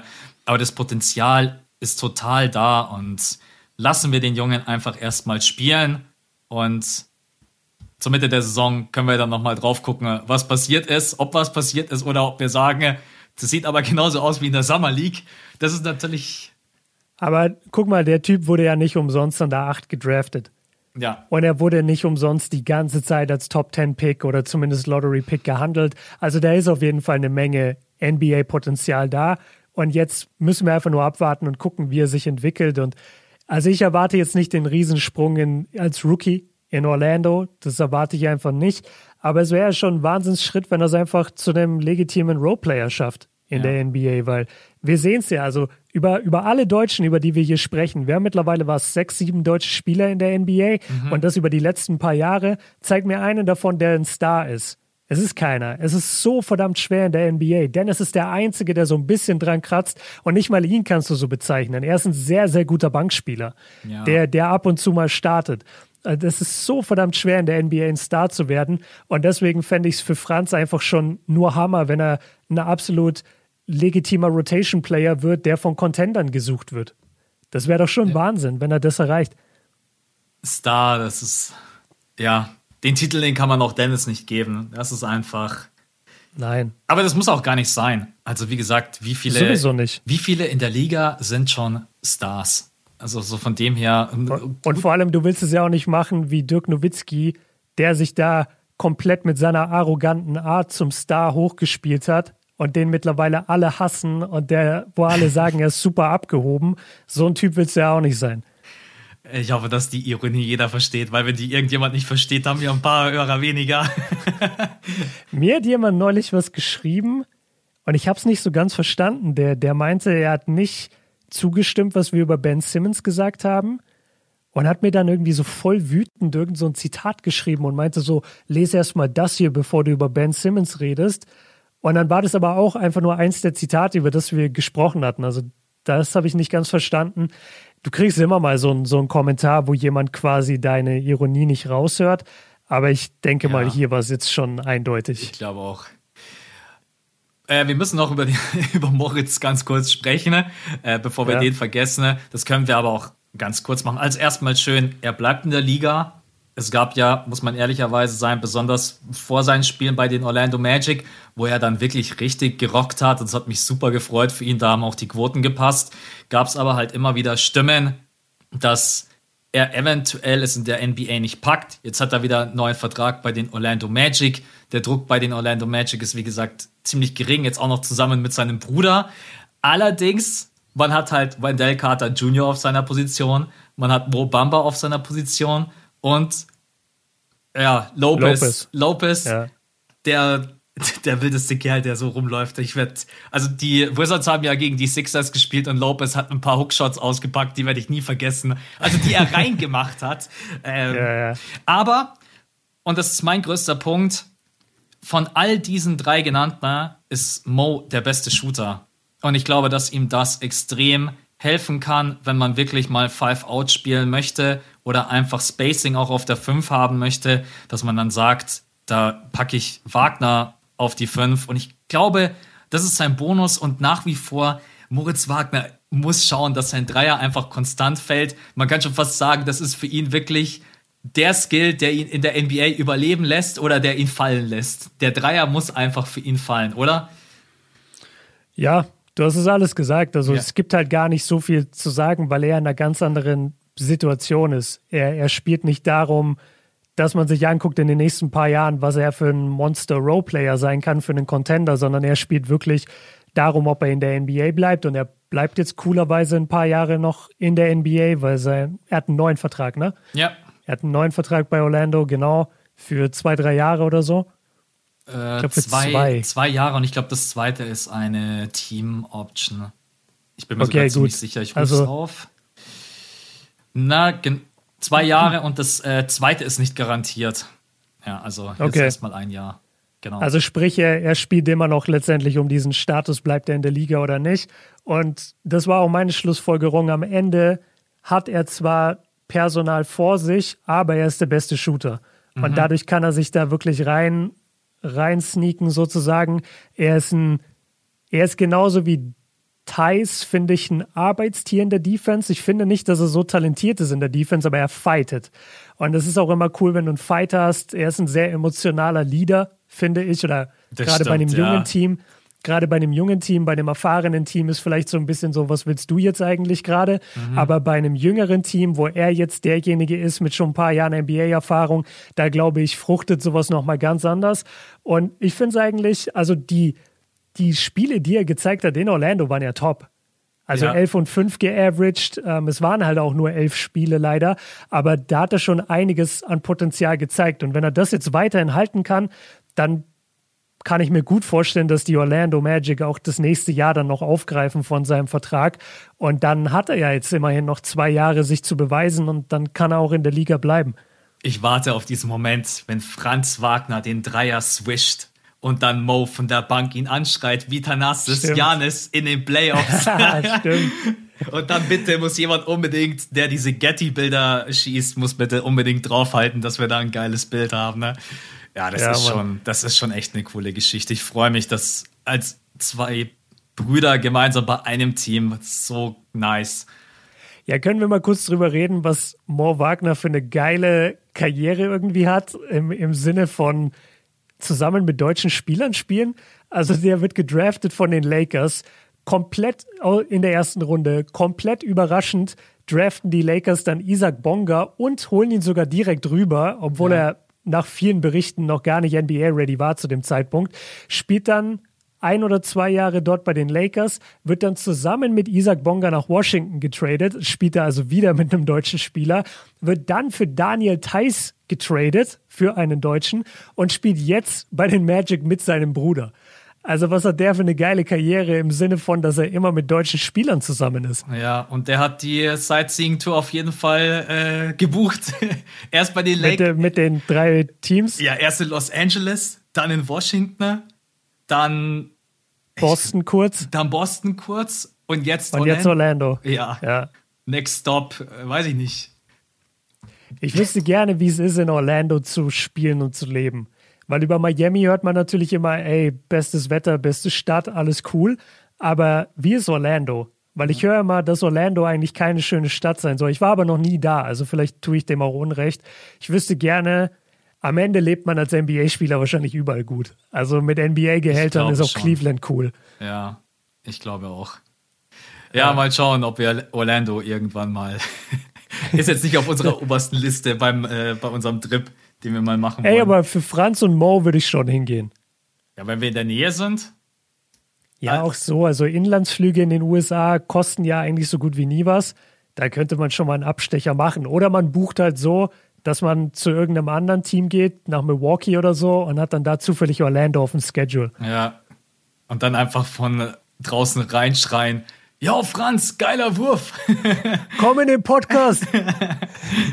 okay, also wir sind mit Franz und Moritz, äh, mit den beiden sind wir, glaube ich, jetzt soweit durch. Warten wir einfach erstmal ab. Äh, für Franz komplett neue Station, für Mo, ja, Jetzt natürlich auch die erste volle Saison mit Vorbereitung und dann auch einfach mal alles vom ersten Tag an mitnehmen, darf man vielleicht auch nicht unterschätzen. Ne? Kommen wir zu äh, Maxi. Ähm, ich wollte eigentlich sehr positiv über Maxi Kleber sprechen. Ne? Hab mir auch seine Stats während der Saison reingezogen und das sah alles gut aus. Also auch von den Quoten her wieder. Klar, natürlich hier mal mit Corona und wir wissen alle, er hatte damit auch zu kämpfen. Und dann in den Playoffs habe ich mich eigentlich daran erinnert, dass er in den ersten drei Spielen ganz gut gespielt hat und im dritten Spiel sogar, glaube ich, mal über 15 Punkte. Und dann kam dieser Switch. 14. 14? Ja. Und dann kam dieser Switch, dass Marjanovic quasi dann reinkam und auf der 5 gespielt hat, weil die Clippers die Mavs in der Zone einfach komplett zerlegt haben. Dann hat er dreimal Punkte aufgelegt und irgendwie, also generell hatte ich schon das Gefühl, er ist defensiv die ganze Saison über jetzt nicht auf diesem Level wie zuvor. Man weiß aber, wie gesagt, halt auch nicht, wie krass die Auswirkungen von Corona auf seinen Körper waren. Und ich will das auch gar nicht zu klein reden. Ich glaube durchaus, dass das mit reinspielt. Aber dann dreimal null Punkte habe ich mir schon auch so gedacht. Ich weiß halt, dass Maxi ähnlich wie Thais halt offensiv gar nicht selber kreieren kann. Sind wir mal ehrlich, du musst ihn den Ball hinspielen. Luca am besten im Drive rein, Kickout-Pass auf Maxi, that's it. Also dafür ist er ja auch da. Und irgendwie denke ich mir jetzt halt gerade auch manchmal schon so, ob Maxi vielleicht auch, wenn es mal zu einem Trade kommt, leider dabei sein könnte für den Vertrag, den er hat, für den Impact, den er bringt. Weil wenn er defensiv nicht mehr dieses Top-Niveau halten kann, jetzt warten wir die neue Saison mal ab, sind wir wieder bei dem Punkt, den du vorhin angesprochen hast, zu viel zu spekulieren, ähm, dann bleibt halt nur noch der Dreier. Und wenn der halt nicht fällt, dann wird es halt schon echt dünn, weil Maxi kein hohes Volumen geht, sowieso keinen Drive hat, den Korb nicht attackiert, wie groß ist Maxi? Maxi ist, glaube ich, auch leicht undersized, oder? Nee, nee, der ist groß 2,8. Ja, also gut für einen okay. Power Forward, ja, ja. aber das passt auf jeden Fall. Ja, wa was, denk, was denkst du? Bin ich gerade zu negativ? Ich habe irgend sonst, wenn ich über Maxi berichtet habe und gesprochen habe, hatte ich immer mega das positive Gefühl. Und das ist jetzt gerade irgendwie nicht so da. Ich würde es abhaken als Covid-Saison. Wirklich. Also ich finde es sehr gut, dass du das angesprochen hast. Wir hatten das zum Beispiel auch bei Jason Tatum, der für die ersten paar Spiele oder ich glaube die ganze Saison, nachdem er zurückkam, sogar einen Inhalator gebraucht hat mhm, äh, ja. beim Warm-up, damit er überhaupt durch die Games durchkommt. Also dieser Effekt von Covid auf manche Spieler ist einfach viel härter als bei anderen. Und natürlich setzt sich Maxi danach nicht ins Interview und sagt, ja, bei mir lief es übrigens total schlecht, weil ich habe keine Luft bekommen und äh, mein Körper ist nicht der gleiche wie vor einem Jahr oder vor der Infektion. Aber das, da stecken wir halt nicht drin. So, das wird er uns nicht groß sagen. Und ich finde es ähm, dementsprechend eigentlich nur fair, wenn man ihm die nächste Saison jetzt gerade die ersten, gibt. Die, die ersten paar Monate gibt und wirklich guckt, okay, war das jetzt, wie man so schön sagt, ein Flug also eine einmalige Sache, dass er so underperformed hat, oder ist es jetzt wirklich für die nächsten paar Jahre das, was du von ihm kriegst? Weil dann muss er in Trade-Gesprächen sein. Klar, dann bringt er den äh, Mavericks nicht mehr so viel.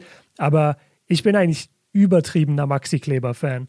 Also ich liebe das, was der dieser Mannschaft bringt. Ich finde, der ist so ein Vorzeigeprofi. Das ist ein Typ, der wirklich einen sehr, sehr starken Körper hat. Zwei Meter, acht, breite Schultern, viel Masse. Der hat wahnsinnig gute Defense-Instinkte, der ist super diszipliniert in der Defense. Also ich bin, ich bin großer Fan von ihm, was seine Defense angeht. Und man darf auch nicht unterschätzen, und wahrscheinlich spielt es alles so miteinander zusammen, aber man darf auch nicht unterschätzen, wenn sich plötzlich gerade für einen Rollenspieler die komplette Rotation ändert und du statt 30 Minuten plötzlich nur noch 19 Minuten auf dem Feld spielst, dann hast du plötzlich ganz andere Würfe, die kommen zu anderen Zeitpunkten im Spiel. Es sind sowieso die Playoffs, du wirst anders verteidigt. Und dann kommt noch vielleicht das, die Recovery von Covid dazu. Das kann so schnell deinen ganzen Rhythmus zerstören. Und ich finde, man muss ihn da, ich will jetzt nicht absolut in Schutz nehmen sagen, weil dafür weiß ich zu wenig über seinen medizinischen Status. Aber man darf auf keinen Fall den Fehler machen und sagen, der hat jetzt einmal schlechte Playoffs gespielt, deswegen ist Maxi Kleber kacke und man muss ihn traden. Also das finde ich überhaupt nicht. Ich finde, das hast du super hey. zusammengefasst. Ganz ehrlich, genau so würde ich es am liebsten auch stehen lassen. Während der Saison äh, gab es ja dann zwischendurch schon auch mal hier und da eine Äußerung, auch wenn die Spieler das versuchen, nie zu großartig breit zu treten, dass Covid halt schon ihn auch beeinflusst. Und es war eine Serie, ich war dann nur auch erschrocken. Ich habe mir dann auch noch mal ganz kurz ein bisschen die Highlights angeschaut und habe ein bisschen durchgeskippt und null Punkte. Und habe mir eigentlich auch gedacht, Maxi kann doch eigentlich viel, viel besser spielen. Und deswegen warten wir einfach mal ab, weil normalerweise ist Maxi eigentlich der perfekte Fit für die Mavs. Ein super Verteidiger mit der Größe, mit dem Körper und jemand, der shooten kann. Alles, was Luca braucht. Wirklich. Und jemand, der absolut kein Ego hat. Ja, genau. Das ist, das ist perfekt. Das ist wirklich perfekt. Das wollte ich auch noch als, als Punkt danach sagen. Der Fit ist so gut bei den Mavs. Also warum, wenn er weiterhin wieder dann seine normale Leistung zeigt, die wir von ihm gewöhnt waren, würdest du den niemals traden. Das ist ein perfekter Spieler an der Seite von Luca. Ja. Ja, es wird für ja. ihn auch eine entscheidende Saison. Er spielt, also sein nächstes Jahr ist nicht garantiert. Das heißt, mhm. die Saison wird schon nicht ganz unwichtig. Ich, ich habe mal eine Frage an dich. Ähm, und die ist eigentlich nicht sonderlich kontrovers, aber wie siehst du die nächste Saison von Dallas? Also, weil wir sind, glaube ich, dadurch, dass wir in Luca so hohe Anforderungen stellen, weil er eben von so frühem Beginn seiner Karriere direkt zu den Top-Spielern gehört hat, finde ich, dreht sich dieses Erwartungskarussell bei ihm deutlich schneller. Ich habe das Gefühl, er ist mittlerweile an dem Punkt, wenn er jetzt nächste Saison nicht in mindestens tief in die zweite Runde geht, dass die Leute anfangen werden, wenn er wieder in der ersten Runde ausscheidet beispielsweise, dass die Leute anfangen werden, ihn zu kritisieren. Dass er es nicht gebacken bekommt, dass er seine Spieler nicht besser macht, dass er nicht für Siege eben ja. das Zeug hat und so weiter. Glaubst du, das passiert oder sehe ich das gerade zu schwarz? Und glaubst du, die Mavs haben das Zeug dazu, nächstes Jahr in der Western Conference schon die zweite Runde zu erreichen? Weil, Spoiler Alert, also ich sehe es nicht. Ich glaube nicht, dass die die zweite Runde erreichen. Und ich glaube auch, dass Lukas Basketball aktuell mit dem Personal, was sie haben, noch nicht ausreicht, dass er seine Mannschaft sonderlich weit trägt in den Playoffs. Ich bin da ähnlich pessimistisch eingestellt wie du. Ich glaube, das könnte sogar eine schlechtere Saison werden als in den letzten beiden Jahren. Also man hat sich nicht großartig verstärkt. Klar, Reggie Bullock war auf jeden Fall super, aber auch das Mindeste, was man halt machen muss. Man hofft immer noch auf Posingis als Co-Star. Da geht man. Von dem man viel Positives gehört hat im Sommer, ja. muss ich sagen. Ich würde mich ja auch mal mega freuen. Also Posingis, ich, ich habe mir im Sommer hier und da mal wieder äh, Posingis bei den Knicks reingezogen. Hey, der Typ, der war ein Monster. Der hat den mhm. Ball wirklich am Perimeter bekommen, ist reingezogen und hat den dir in die Fresse gestopft. Der hatte eine Athletik, obwohl der so so dünn ist, also auch wirklich von seinem Körperbau her. Das Problem, ich denke, dass halt alle schon am Leistungslimit sind. Ich denke nicht, dass ein Tim Hardaway Jr. sich weiterentwickeln wird, ein Paul nicht weiterentwickeln wird, ein Bullock, ein Maxi, äh, Dorian Finney-Smith, Marjanovic, die alle sind, glaube ich, einfach schon äh, am Limit. Jetzt hast du noch Moses mhm. Brown als neuen Center. Der ein oder andere, der meine Videos gesehen hat, der weiß, ich bin da ein Riesenfan davon, dass man den jetzt geholt hat und könnte mir sogar vorstellen, dass der relativ viele Minuten bekommt. Aber ich, ich glaube nicht wirklich an dieses Team. Bei der Westner hat sich umstrukturiert. Einige Teams sind stärker geworden. Bei einigen Teams kommen verletzte Spieler auch wieder zurück. Und das wird hart. Also ich würde aktuell nicht ausschließen, dass die Mavs im Play-In stehen, weil noch mehr kann Luca halt nicht wirklich machen, scoring-technisch. Wenn er noch mehr macht, dann gehen die Medien ihm wieder auf den Sack und sagen, ja, nur noch Luca. Usage Rate bei 40 Prozent und Luca mhm. spielt nicht mit seinen Teammates zusammen. Dann ein neues, komplettes Front Office, der komplette Staff wurde ausgetauscht. Auch da bin ich super gespannt, würde schon fast sagen. Stimmt, die hatten ja sowieso ein bisschen Probleme, die Mavs. Ja, und, aber jetzt werden wir halt auch mal sehen, wie viel lag wirklich am System von Rick Carly. Da gab es ja auch immer wieder hier und da Stimmen, äh, dass Posingis nicht so gut funktioniert hat, weil Carly ihn nicht richtig eingesetzt hat. Das wird eine super spannende Saison, aber ich bin generell bei dir. Es wird eine harte Saison und tiefe zweite Runde. Also, du meinst wahrscheinlich mit tiefe zweite Runde, dass man, wenn man in der zweiten rausfliegt, Game 6 oder Game 7 wahrscheinlich. Genau, genau. Ja, sehe ich nicht. Glaube ich nicht. Auch hm. Luca alleine, wenn ich mir so das ein oder andere Duell vorstelle gegen die Teams, die ich jetzt gerade so im Kopf habe. Ähm, nee. Ich denke, das wird auch eine sehr, sehr harte Saison für die Mavs. Und dann bist du natürlich auch anstelle der Mavs richtig am Arsch, wenn die Medien dann anfangen, Luca halt reinzureden und zu sagen, äh, ja, du kriegst es nicht gebacken. Dann stehst du als mhm. Front Office ja wirklich auf der Matte und denkst dir, Alter, haltet mal die Fresse. Was ist los mit euch? Ihr, äh, hier kackt unseren Superstar an. Ja, aber um deine Frage zu beantworten, ich bin total bei dir und denke genauso wie du. Das ist halt der Medienzyklus, ne? Du, du wirst aufgebaut, so lange, wie es spannend ist. Mhm. Und dann ab einem gewissen Zeitpunkt, wenn die Leute, die einfach überdrüssig sind, dann fangen sie an, dich wieder klein zu reden und kaputt zu machen. Und dann kommt die Comeback-Story und das, das ist einfach der, der Medienzyklus leider. Ich bin ein bisschen pessimistisch, was das ganze Gameplay angeht von Luca. Und ich will jetzt hier echt, echt vorsichtig sein, weil ich will in keinster Weise sagen, dass Luca nicht einer der besten jungen Spieler, also sowieso mit Abstand der beste junge Spieler in der NBA ist. Darüber müssen wir gar nicht reden. Und ähm, dass es unfassbar ist, wie gut der Typ im Sport Basketball ist. Also ich kann das manchmal gar nicht verstehen, wie gut der eigentlich ist. Und ich hatte auch mein erstes Video, als ich zurückgekommen bin, war wie scored äh, Luka Doncic. Und da habe ich ihn auch gefeiert einfach, weil, weil ich das so beeindruckend finde. Aber ich muss schon sagen, ist das eine Spielweise, wo du Bock hast, als Teammate dabei zu sein? Weil es ist so James Harden, Houston Rockets Basketball. Ich habe genau gerade das gleiche gedacht. Das ist so eins zu eins Harden-Style. Genau, und du brauchst halt wirklich das richtige Personal. Du brauchst Trevor Ariza, du brauchst Eric Gordon, du brauchst PJ Tucker. So alles Jungs, die sagen, okay, alles für den Dienst der Mannschaft. Wir spielen einfach nur Defense und werfen Dreier, wenn wir angepasst werden. Und die restliche Zeit stehen wir rum und gucken zu, wie James Harden eins gegen eins geht. Und genauso ist halt der Doncic Basketball letztendlich. Und ich frage mich, ob du damit überhaupt Erfolg haben kannst. Wir haben ja gesehen, nicht mal bei den Rockets hat es geklappt. Und die Rockets waren zehnmal talentierter als dieses Mavs-Team, was ja, wir total. aktuell haben. Also mal gucken, was da passiert. Und wie gesagt, ich, ich schätze, dass halt sich relativ schnell die Medien in dieser Saison wahrscheinlich schon drehen werden, was Luca angeht, weil er eben so hohe Erwartungen schürt, weil er so gut ist.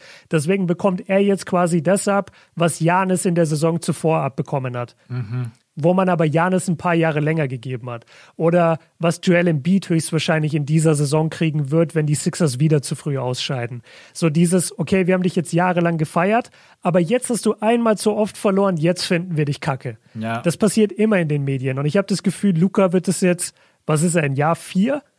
De jetzt dem wird es viertes Jahr. Vier, ja, dem wird es jetzt schon passieren. Und das ist total unfair.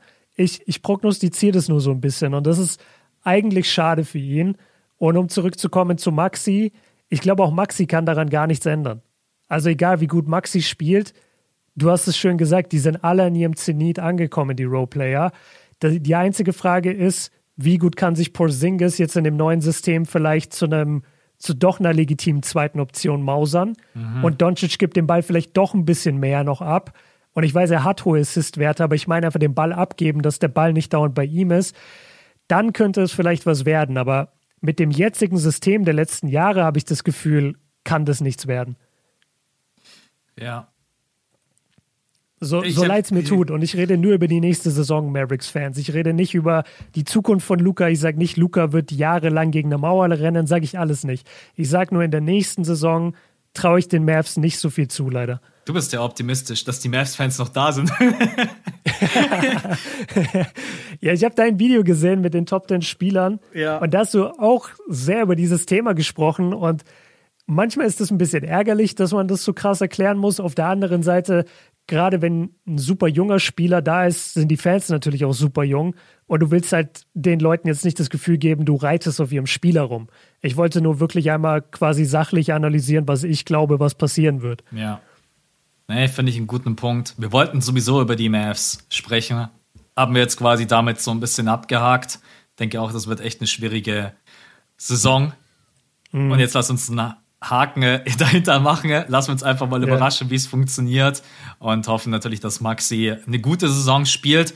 Weil, wie gesagt, nochmal zur Erinnerung, das nächste Jahr ist nicht garantiert und wird aber voll garantiert am äh, siebten, dritten. Oh Gott, ich bin, ich kann kein englisches Star. Wie ist sieben? Am dritten, siebten. Am dritten, siebten, 22 wäre es voll garantiert. Ja, also im Juni. Ja, genau. Ju Juli. Juli, sorry. stimmt. Ja. So, jetzt muss ich wieder zurück zum äh, Skript wieder. Ah ja, Bonga und Hartenstein. Stimmt. Die beiden, ja. die kämpfen ja gerade eben noch im Trainingcamp, einmal bei den Raptors und bei den Clippers. Äh, Hartenstein war ja bei Media Day der Clippers sogar schon dabei. Äh, muss, ich, muss ich sehr schmunzeln, vor allen Dingen, weil einige Leute das so gar nicht auf dem Schirm hatten, ne? dass äh, Hartenstein jetzt bei den Clippers am Start ist. Es gibt generell. Ich, ich heb, ich heb gerade die Hand. Ich schwör's dir, ich hatte keine Ahnung. Ja. Ich dachte, der ist bei den Cavs. Nein. Nee, nee, der hat die, der hat seine Player Option abgelehnt. Äh, sehr, sehr ja, eigentlich nicht überraschend. Wir, also man dachte, wenn Hartenstein seine Player Option ablehnt, dann wird er höchstwahrscheinlich halt irgendwo anders ein Angebot haben. Aber anscheinend kam das nicht so. Oder vielleicht gab es auch irgendwo ein Gespräch und man dachte, das ist schon durch und letztendlich hat das nicht so geklappt. Jetzt ist er bei den Clippers im Trainingcamp. Generell muss man ja sagen, es gibt noch einige Roster, die haben noch 20 Spieler am Start.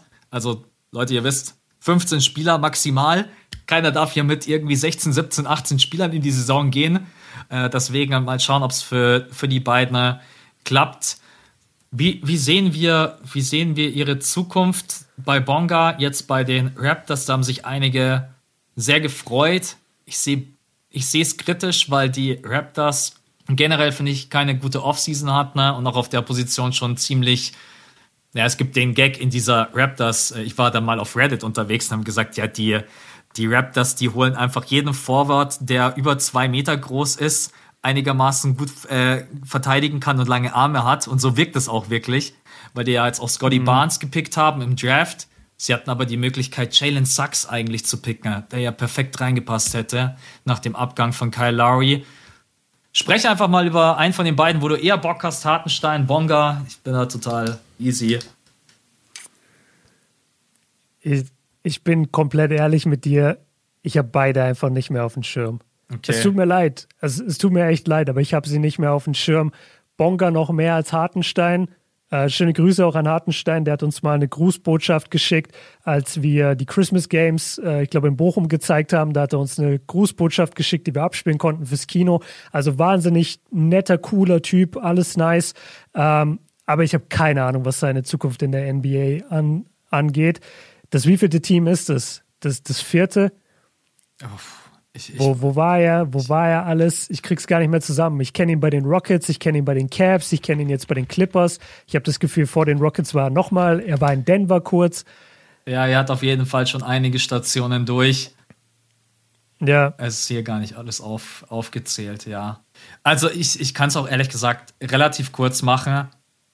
Ich bin sehr, sehr verwundert gewesen, dass Hartenstein noch keinen Vertrag hat weil ich finde eigentlich, dass er einigen Teams genau das bringt, was sie brauchen. Ich habe ja auch für ihn plädiert, zum Beispiel für die Brooklyn Nets, die jemanden brauchen, der Größe mitbringt, Rebounding und im Pick and Roll gut funktioniert, ähnlich wie die Clippers. Und wenn die Clippers vielleicht doch den Gedanken haben sollten, und wir wissen es ja noch nicht, für John Wall zu traden und Subats da vielleicht mit reinzuwerfen, weil einem vielleicht dann doch irgendwann bewusst wird, ja, mit Subats in den Playoffs wird es vielleicht doch nicht so klappen, ne? Ähm, und dann schnürt man da ein Paket. Dann wäre natürlich Hartenstein jemand so, der genau auch das mitbringt. Einfach Rebounding, jetzt vom Scoring her vielleicht nicht so talentiert wie Subats. Aber ich denke eigentlich, dass Hartenstein in dieser Liga schon eine Zukunft haben sollte. Und jetzt bin ich mal gespannt, ob das bei den Clippers klappt. Und bei Bonga, ja, Bonga hat halt bisher auch einfach die schlechtesten Stationen überhaupt erwischt. Also erstmal bei den Lakers, okay, da wussten wir alle, das wird erstmal nicht großartig was werden von der Spielzeit her und auch wie oft er den Ball in der Hand hat und generell. Und dann landet er bei den Wizards. Und dann kommt aber das größte Pech, was ihm eigentlich passieren kann. Mit Westbrook kommt einer der balldominantesten Point Guards überhaupt und dann siehst du den Ball halt so gut wie gar nicht mehr, außer im Catch and Shoot. Und das heißt, er konnte sich auch eigentlich in seiner Wizards-Zeit nicht so wirklich weiterentwickeln und hat dann sogar von den Statistiken her abgebaut. Ja, das wird, das wird schwierig. Ich würde mich sehr für ihn freuen bei den Raptors. Ich sage euch aber auch ganz ehrlich, mich würde es nicht wundern, wenn die Raptors ihn dann keinen Vertrag für die neue Saison geben. Und dann ist eigentlich die Option nur noch, es kommt jemand überraschend aus dem Nichts und signed ihn.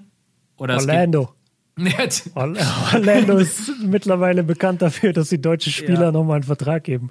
Oder es geht nach Europa. Und ich finde das gar nicht so schlimm, wenn er vielleicht aus der. Ja, natürlich sagen dann alle, wenn Bonga einmal aus der NBA rausgeht, dann kommt er nie wieder zurück.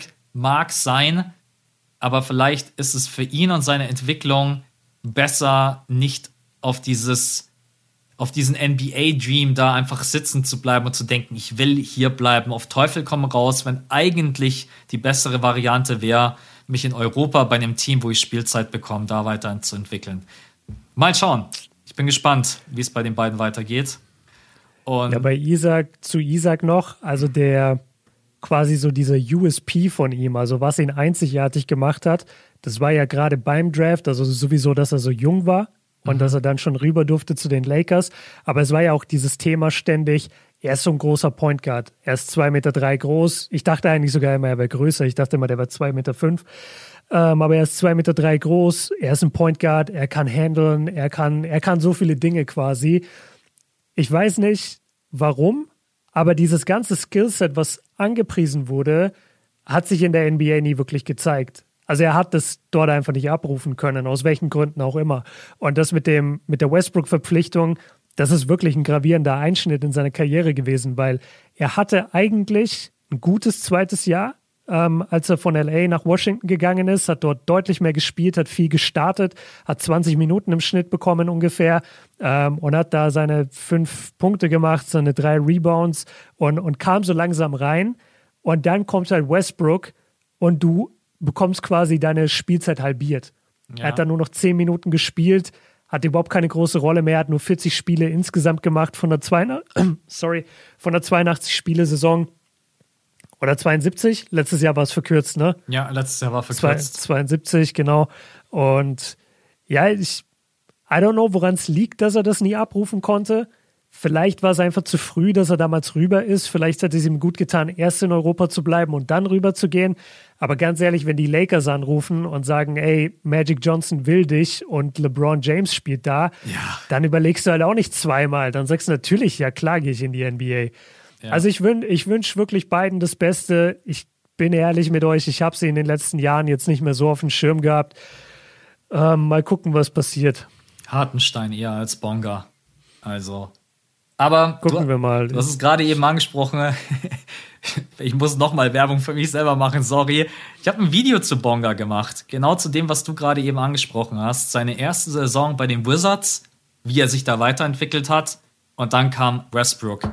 Und dann, ja. da war nämlich damals, glaube ich, in der ersten Saison bei den Wizards, da war noch Isaiah Thomas und so am Start. Die haben alle natürlich viel selbstloser mhm. Basketball gespielt. Da hat Bonga auch mal reincutten können, hat auch mal den Ball in den Händen gehabt. Das ist bei Westbrook, da war. Isaiah Thomas hat selbstlos gespielt? Ja. War das der gleiche Isaiah Thomas, den wir meinen? Ja, der Kleine, der jetzt aktuell leider auch keinen, kein Team findet in der NBA. Aber das finde ich immer so krass, wenn Isaiah irgendwo ein Workout hat, dass Leute das dann immer direkt so posten, als wurde er dort gesigned. Ja. Also ich habe neulich ein Bild geschickt bekommen, da war er so in einem Warriors-Jersey gefotoshoppt mhm. und dann dachte ich so, ah krass, die Warriors haben ihn gepickt und dann habe ich geguckt und dann stand da, Isaiah Thomas hatte ein Workout bei den Warriors. Hat einen Kaffee also mit Leute, Steph getrunken. ja, die Leute wollen unbedingt Isaiah Thomas in der NBA zurück und er ja. ist ja auch ein cooler Spieler, ich mag ihn ja auch, habe auch äh, über ihn gesprochen da in meinem Video über den kleinsten NBA-Spieler aller Zeiten, aber er ist, glaube ich, einfach kein NBA-Material mehr. Ja, wird schwer für ihn. Leider, leider ein bisschen zu alt, zu wenig Defense, zu undersized. Das passiert halt einfach.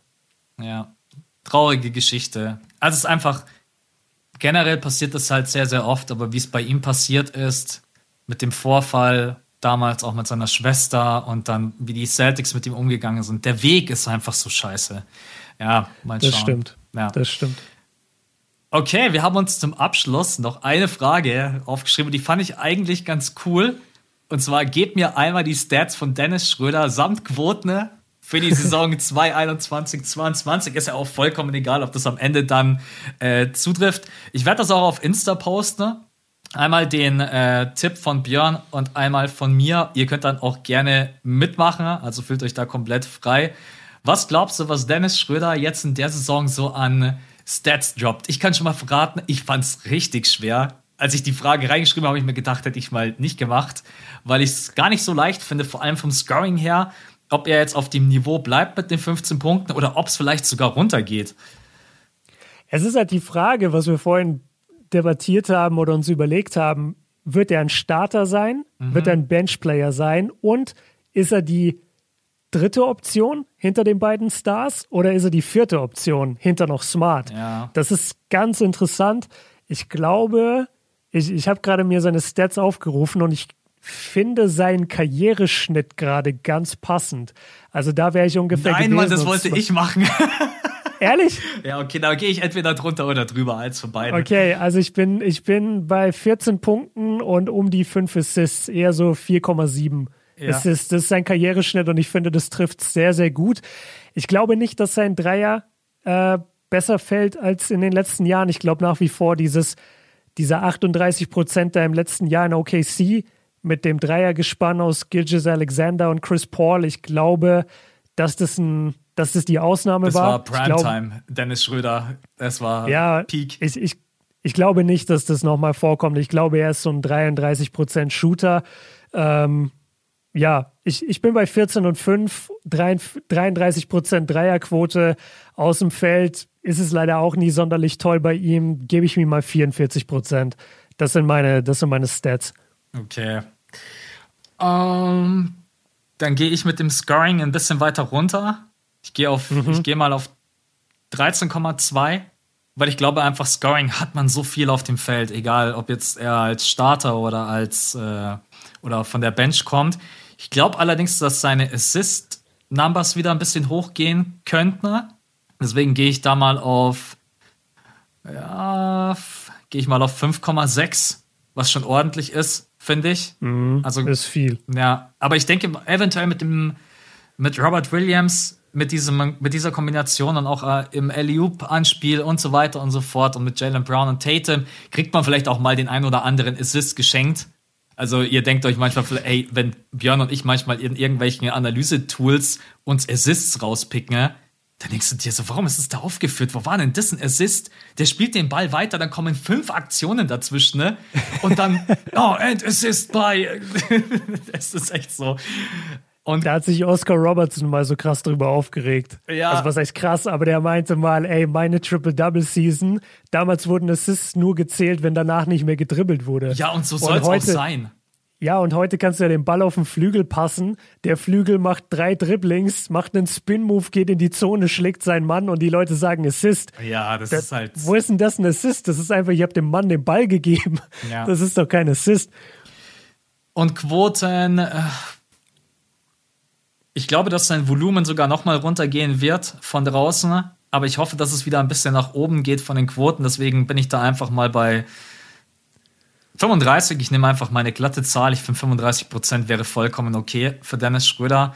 Und aus dem Feld, ja, wäre es natürlich ganz schön, wenn er mal wieder mehr, wenn er effizienter am Korb ist. Da bleibe ich einfach mal bei 45. 45 aus dem Feld, 35 auf äh, from Downtown. Und die anderen beiden Zahlen, die höre ich mir nachher selber nochmal an im Podcast. Meine? Nein, ja, Oder deine was? und meine. Aber ich schreibe, okay, weil ich es also mir jetzt nicht aufgeschrieben habe. Aber ich höre es mir einfach nee, nochmal an. Das Einzige, was ich gegen deine Zahlen sagen würde, er hat halt ein Vertragsjahr. Das heißt, er wird schon gucken, dass er viel punktet. Mhm. Und deswegen glaube ich, dass seine Effizienz nicht so hoch sein kann. Das weil er allgemein sein, nicht der stimmt. effizienteste ist und dann wahrscheinlich noch mehr auf seinen eigenen Abschluss guckt. Ja, Aber man wird sehen. Ja. Du, du wirst halt anders bezahlt, ob du jetzt 14 Punkte im Schnitt machst oder 16. Ist einfach so. Am Ende geht Dennis Schröder all total auf den Sack, weil er irgendwie pro Spiel acht Dreier nimmt. Und äh, ja. Das sage ich ja nach wie vor, finde ich das den lustigsten Ben Simmons-Joke, dass er das machen sollte. Zurück nach Philly und wirklich zehn Dreier pro Spiel nehmen. Das wäre schon extrem witzig. Aber ich glaube, wir sehen ihn einfach nie wieder in Philly. Nein. Ich glaube, der, der geht vorbei. da einfach nicht mehr hin. Ja. Ich würde sogar heute Geld draufsetzen, äh, würde sagen, nie wieder. Also. Aber da muss sich die NBA echt mal überlegen, was sie damit macht. Weil das darf eigentlich nicht sein, ein Spieler, der so jung ist und noch vier Jahre Vertrag hat, dass der einfach sagt, nee, ich gehe nicht zurück zu meinem Team und, und das war's quasi. Also sehr, sehr ja. krasser Fall auch für die NBA. Ist ein Imageproblem für die NBA, dass die Spieler zu verwöhnt sind. Ich, ich spreche jetzt allgemein, ne? ich spreche jetzt nicht für meine Meinung. Ähm, das hat, glaube ich, viele negative Schlagzeilen auch für die NBA. Und ich bin mir ziemlich sicher, dass die das nicht mögen und da was einführen werden, genauso wie sie es bei den Fouls gemacht haben. Mhm. Guck mal, die, das Trey Young Foul-Geschinde ihn nämlich jetzt stellvertretend. In der letzten Saison, wie viele Leute hat das aufgeregt? Zack, in diesem Sommer wurden alle Schiris gebrieft, dass sie das nicht mehr pfeifen sollen. Ja. Und es wurde sogar in der Summer League schon umgesetzt, wo einige dann so geguckt haben und so, was? Kein Foul Call? Aber ja. Okay. Also, ich find, Max hat die neue Stufe von Analyse erreicht. Das ist geil, dass du immer so mit Summer League Statistiken kommst, was einfach niemand guckt außer dir. Ja, ich habe auch das erste Mal jetzt dieses Jahr Summer League geschaut. Einfach weil ich zu viel Zeit hatte. nein, nein, Spaß, Leute. Ähm, ja, soll ein sehr, sehr geiles Event sein für, für Medienleute. Höre ich immer wieder, ja, dass ja, die Medienleute weil das da ja in Las Vegas stattfindet und weil so viele Medien da sind, aber du musst gar nicht so viel berichten. Lass da vielleicht auch mal irgendwann hin. Summer League ist, glaube ich, für wirklich Medien ganz nice. Und du hast ja manchmal vielleicht sogar auch Glück. Es sind ja auch immer wieder Stars da gewesen. LeBron, Kawhi. Mhm. Jetzt hätte ich beinahe Kawhi war da dieses Jahr? Ja, ja, der war da, ja. Ah. Jetzt hätte ich schon beinahe Lamello Ball gesagt. Auch wenn das, äh, Lamello Ball war auch da. Ähm, was wollte ich jetzt noch sagen? Ja, du hast absolut recht ich weiß nicht, ob man mal irgendwas mit der Spielergewerkschaft machen muss, dass es irgendwie ein Konstrukt gibt, wo dann ein Votum auch noch mit reinspielt, wenn es wirklich ein ganz harter Fall ist. Aber ja, ist schon kritisch. Also ich bin jetzt auch zum Beispiel mega froh, dass hinter dieser Zion-Geschichte nichts stimmt. Weil wenn da ein Spieler, mhm. der in seinem Rookie-Contract da plötzlich anfängt, sein Team zu ghosten, ne? Ey, da wäre also, da wär, also, dann wäre ich echt, dann wäre ich echt, nee, also man muss halt wirklich, die NBA muss aufpassen, dass es nicht zu, also nicht überhand nimmt. Auf der anderen Seite, ganz am Anfang vom Podcast, ich erinnere mich noch, schnelllebig NBA, wenn halt ein Team denkt, du bringst mir gar nichts, dann wirst du halt auch verfrachtet von A nach B wie ein Stück Vieh. Sorry, dass ich so wie, sagen muss. Es nee, wie Ware einfach. Ja, du bist einfach nur ein Produkt. Klar. Genau. Also wenn du nicht mehr performst und du bringst dem Team nichts mehr, dann bist du halt ja, ist ein spannendes Thema, wird nicht von heute auf morgen gelöst werden, aber generell muss die NBA, glaube ich, da mal schauen, dass man vielleicht nochmal irgendwie einen Zwischenstep einführt, Votum, Spielergewerkschaft, was auch immer, keine Ahnung. Oder vielleicht, dass du dann auch erstmal bei dem anderen Team nicht spielen darfst, selbst wenn du getradet wirst. Ja, Irgendwie sowas. Ja. ja, weil das Geld, ich habe mir das überlegt, so Ben Simmons hat schon so viel Kohle verdient und verdient in den nächsten paar Jahren noch so unendlich viele Millionen. Das kratzt den überhaupt nicht, ob der jetzt ein paar hunderttausend verliert. Ja. Oder, oder lass, lass den jetzt durch die ganze Sache fünf Millionen Dollar verlieren. Für jeden normalen Menschen ist das viel Geld. Für Ben Simmons ist das nicht viel Geld. Ja. Das tut dem, also es tut ihm schon weh, aber fünf Millionen kann der verkraften. Das ist wie wenn du mir sagst, keine Ahnung, wenn du jetzt nicht auf YouTube zurückkommst, musst du 1000 Euro zahlen. Ja. Natürlich tut mir das weh, 1000 Euro, aber irgendwie treibe ich die schon auf. Weißt du? Wie? Gute Frage. Ja. Durch den Podcast, durch Patreon, supported. Ja. Spaß.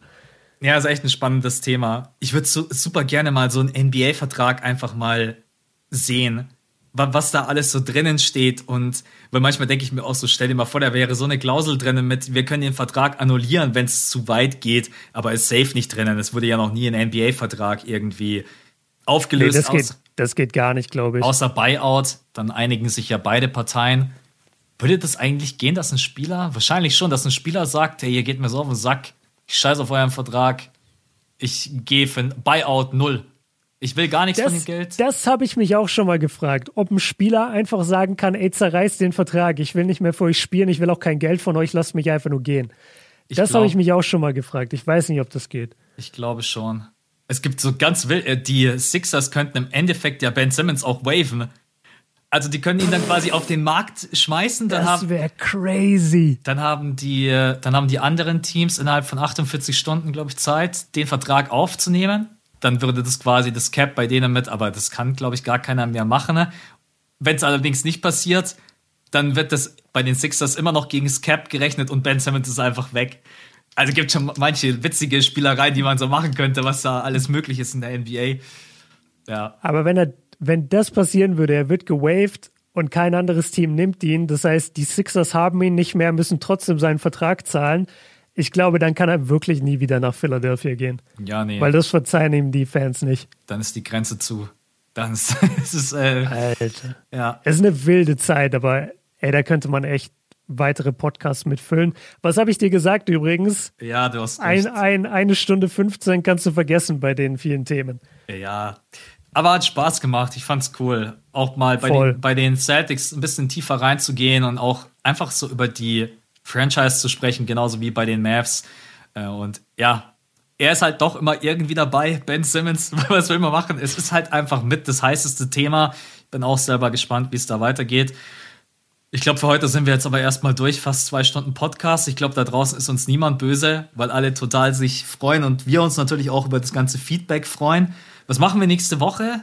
Ja, haben, wir noch irgendwas? Äh, was also wir, wir haben noch nicht hatten? groß über die, wir haben noch nicht groß über die Western Conference gesprochen. Ich glaube, wir wollten die Mavs machen. Die Mavericks haben wir jetzt aber gemacht in dem Pod. Mhm. Ja, Warriors wäre vielleicht noch ein Thema. Über Warriors finde ich gut. Ich, äh, das Ding ja, lass, lass, halt einfach mal die Western Conference so ein bisschen auseinandernehmen. Also Warriors äh, im Fokus.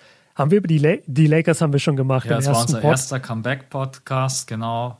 Was haben wir noch ja, gemacht? Wir ja Oder mal, was wollen wir noch? Wir können ja auch mal über so Leute wie Zion sprechen. Ne? Wie geht es jetzt weiter ja. bei ihm? Auch in, mit der, ja klar, natürlich cool, dass er jetzt beim Media Day sich gefreut hat, ist wieder back in action, aber da ändert ja nichts daran, dass die Pelicans halt ungefähr eine Offseason hingelegt haben, die jetzt nicht gerade mit eins mit Sternchen zu bewerten ist. Also ich glaube, da kann man schon einiges besprechen. Aber ich finde auch, man müsste bei jungen Spielern mal ein bisschen den, die Erwartungshaltung auch an die Mannschaften runterschrauben. Also man spricht halt hier von Teams, die absolut kacke waren, ja. dadurch den ersten Pick sich geholt haben und jetzt erwartet man dann, dass die in ein, zwei Jahren von einer Losing Franchise zu einem Contender werden oder was? Mhm. Also in den ersten drei Jahren Okay, die Cavs sind ein bisschen die Ausnahme mit LeBron, aber guck dir an, wo Luca ist. Luca competet ja oder contendet ja jetzt gerade auch nicht. Die ganzen Rookies contenten nicht.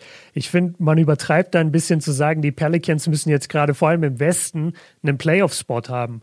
Wenn sie ums Play-In spielen, wäre natürlich cool. Wenn sie so Platz 10 wären, anstatt Platz 14, 15 in ihrer Conference, okay. Aber ich erwarte doch nicht, dass so eine Mannschaft jetzt direkt irgendwie um, um den Heimvorteil spielt, weißt du? Ja. Ja, da sieht man halt auch die Erwartungshaltung, wie groß die ist an Luca, Zion. Oder wenn wir jetzt auch wieder das jüngste Beispiel nehmen, da unterschreibt jetzt Michael Potter Jr. für fünf Jahre, 207 Millionen. Ja, das letzte dauert noch, da muss ein All-NBA-Team gewählt werden. Das ist so ein junger Spieler, der kriegt so einen fetten Vertrag. Manchmal denke ich mir halt auch so, können wir vielleicht die Verträge mal wieder ein bisschen kleiner machen für die Rookies, die aus ihrem Vertrag rauskommen. Es ist auch so viel Geld und ja, also ich glaube, wir haben noch. Max, will die, Max will die Gehälter deckeln. Ja, ich will. So viel sollen die nicht verdienen. Ich glaube, wir haben auf jeden Fall genügend zu besprechen. Also Leute, wir machen nächste Woche Western Conference Podcast. Ein bisschen die Warriors, Pelicans. Von mir aus sprechen wir auch mal über die Timberwolves mit Towns. Ich will über die, ja, die Timberwolves sind interessant. Ich will über die Suns sprechen. Stimmt, ja, die hatten nämlich eine sehr, sehr gute Offseason. Da müssen wir auch mal ganz kurz drüber quatschen. Und vor allen Dingen Erwartungshaltung. Also, ja. Das finde ich Denver auch ganz finde ich, Denver finde ich super. Also ich glaube, wir haben genug Teams im Westen, die wir besprechen können. Okay, ich kann ja schon mal hier oben reinschreiben. Podcast-Skript nächste Woche, geplante Zeit 2 Stunden 30. Gebt uns mal Feedback, wie ihr das findet. Also wenn ihr in euren Feed guckt und ihr seht, okay, fünftes Viertel, neue Folge, aber zwei Stunden, sagt ihr dann, boah, richtig geil, richtig Bock? Oder sagt ihr, uff, das ist ganz schön viel, habe ich jetzt eigentlich nicht so viel Bock drauf, würde mich eher über, über eine Stunde 15 bis eine Stunde 30 freuen. Gebt uns da gerne mal Feedback. Wir, wir sind da auch, ja, wir liefern natürlich das, was ihr gerne wollt. Heute haben wir uns halt mal die Zeit genommen, aber wir können das Ganze auch ein bisschen kompakter machen und manche Themen einfach schneller abhandeln ähm, oder auf zwei Pods splitten. Also gebt uns gerne Feedback bei, bei Instagram und bei Patreon. Da sehen wir immer, wenn ihr uns schreibt. Wenn ich jetzt spekulieren müsste, würde ich behaupten, lange Pods feiern alle mehr.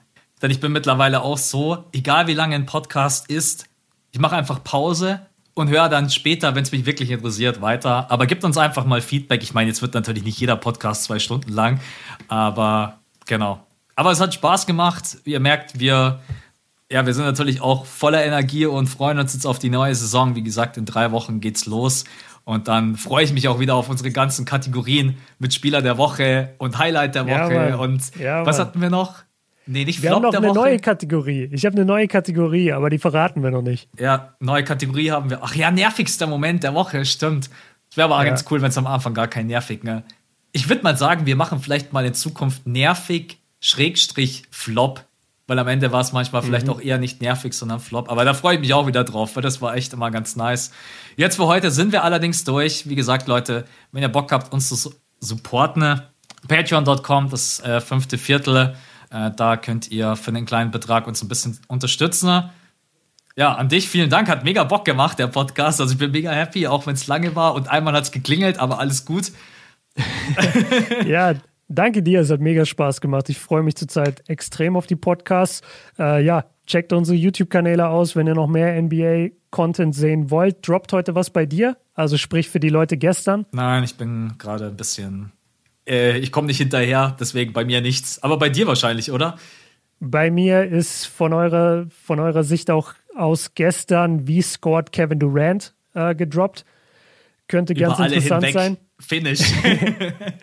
ja, und auch im Vergleich zu Luka Doncic, was macht er anders? Wo scoret er mehr auf dem Feld als Luka? Ist, glaube ich, ganz cool geworden. Zieht euch das gerne rein, wenn ihr wollt. Checkt Max Kanal aus für 2K und für alles andere, was die NBA betrifft. Und ja, dann sind wir raus. Hat Bock gemacht. Gebt uns gerne Feedback. Bis wir zum nächsten raus. Mal. Ciao, Haut Leute. Rein. Ciao. Ey, das hatten wir auch noch.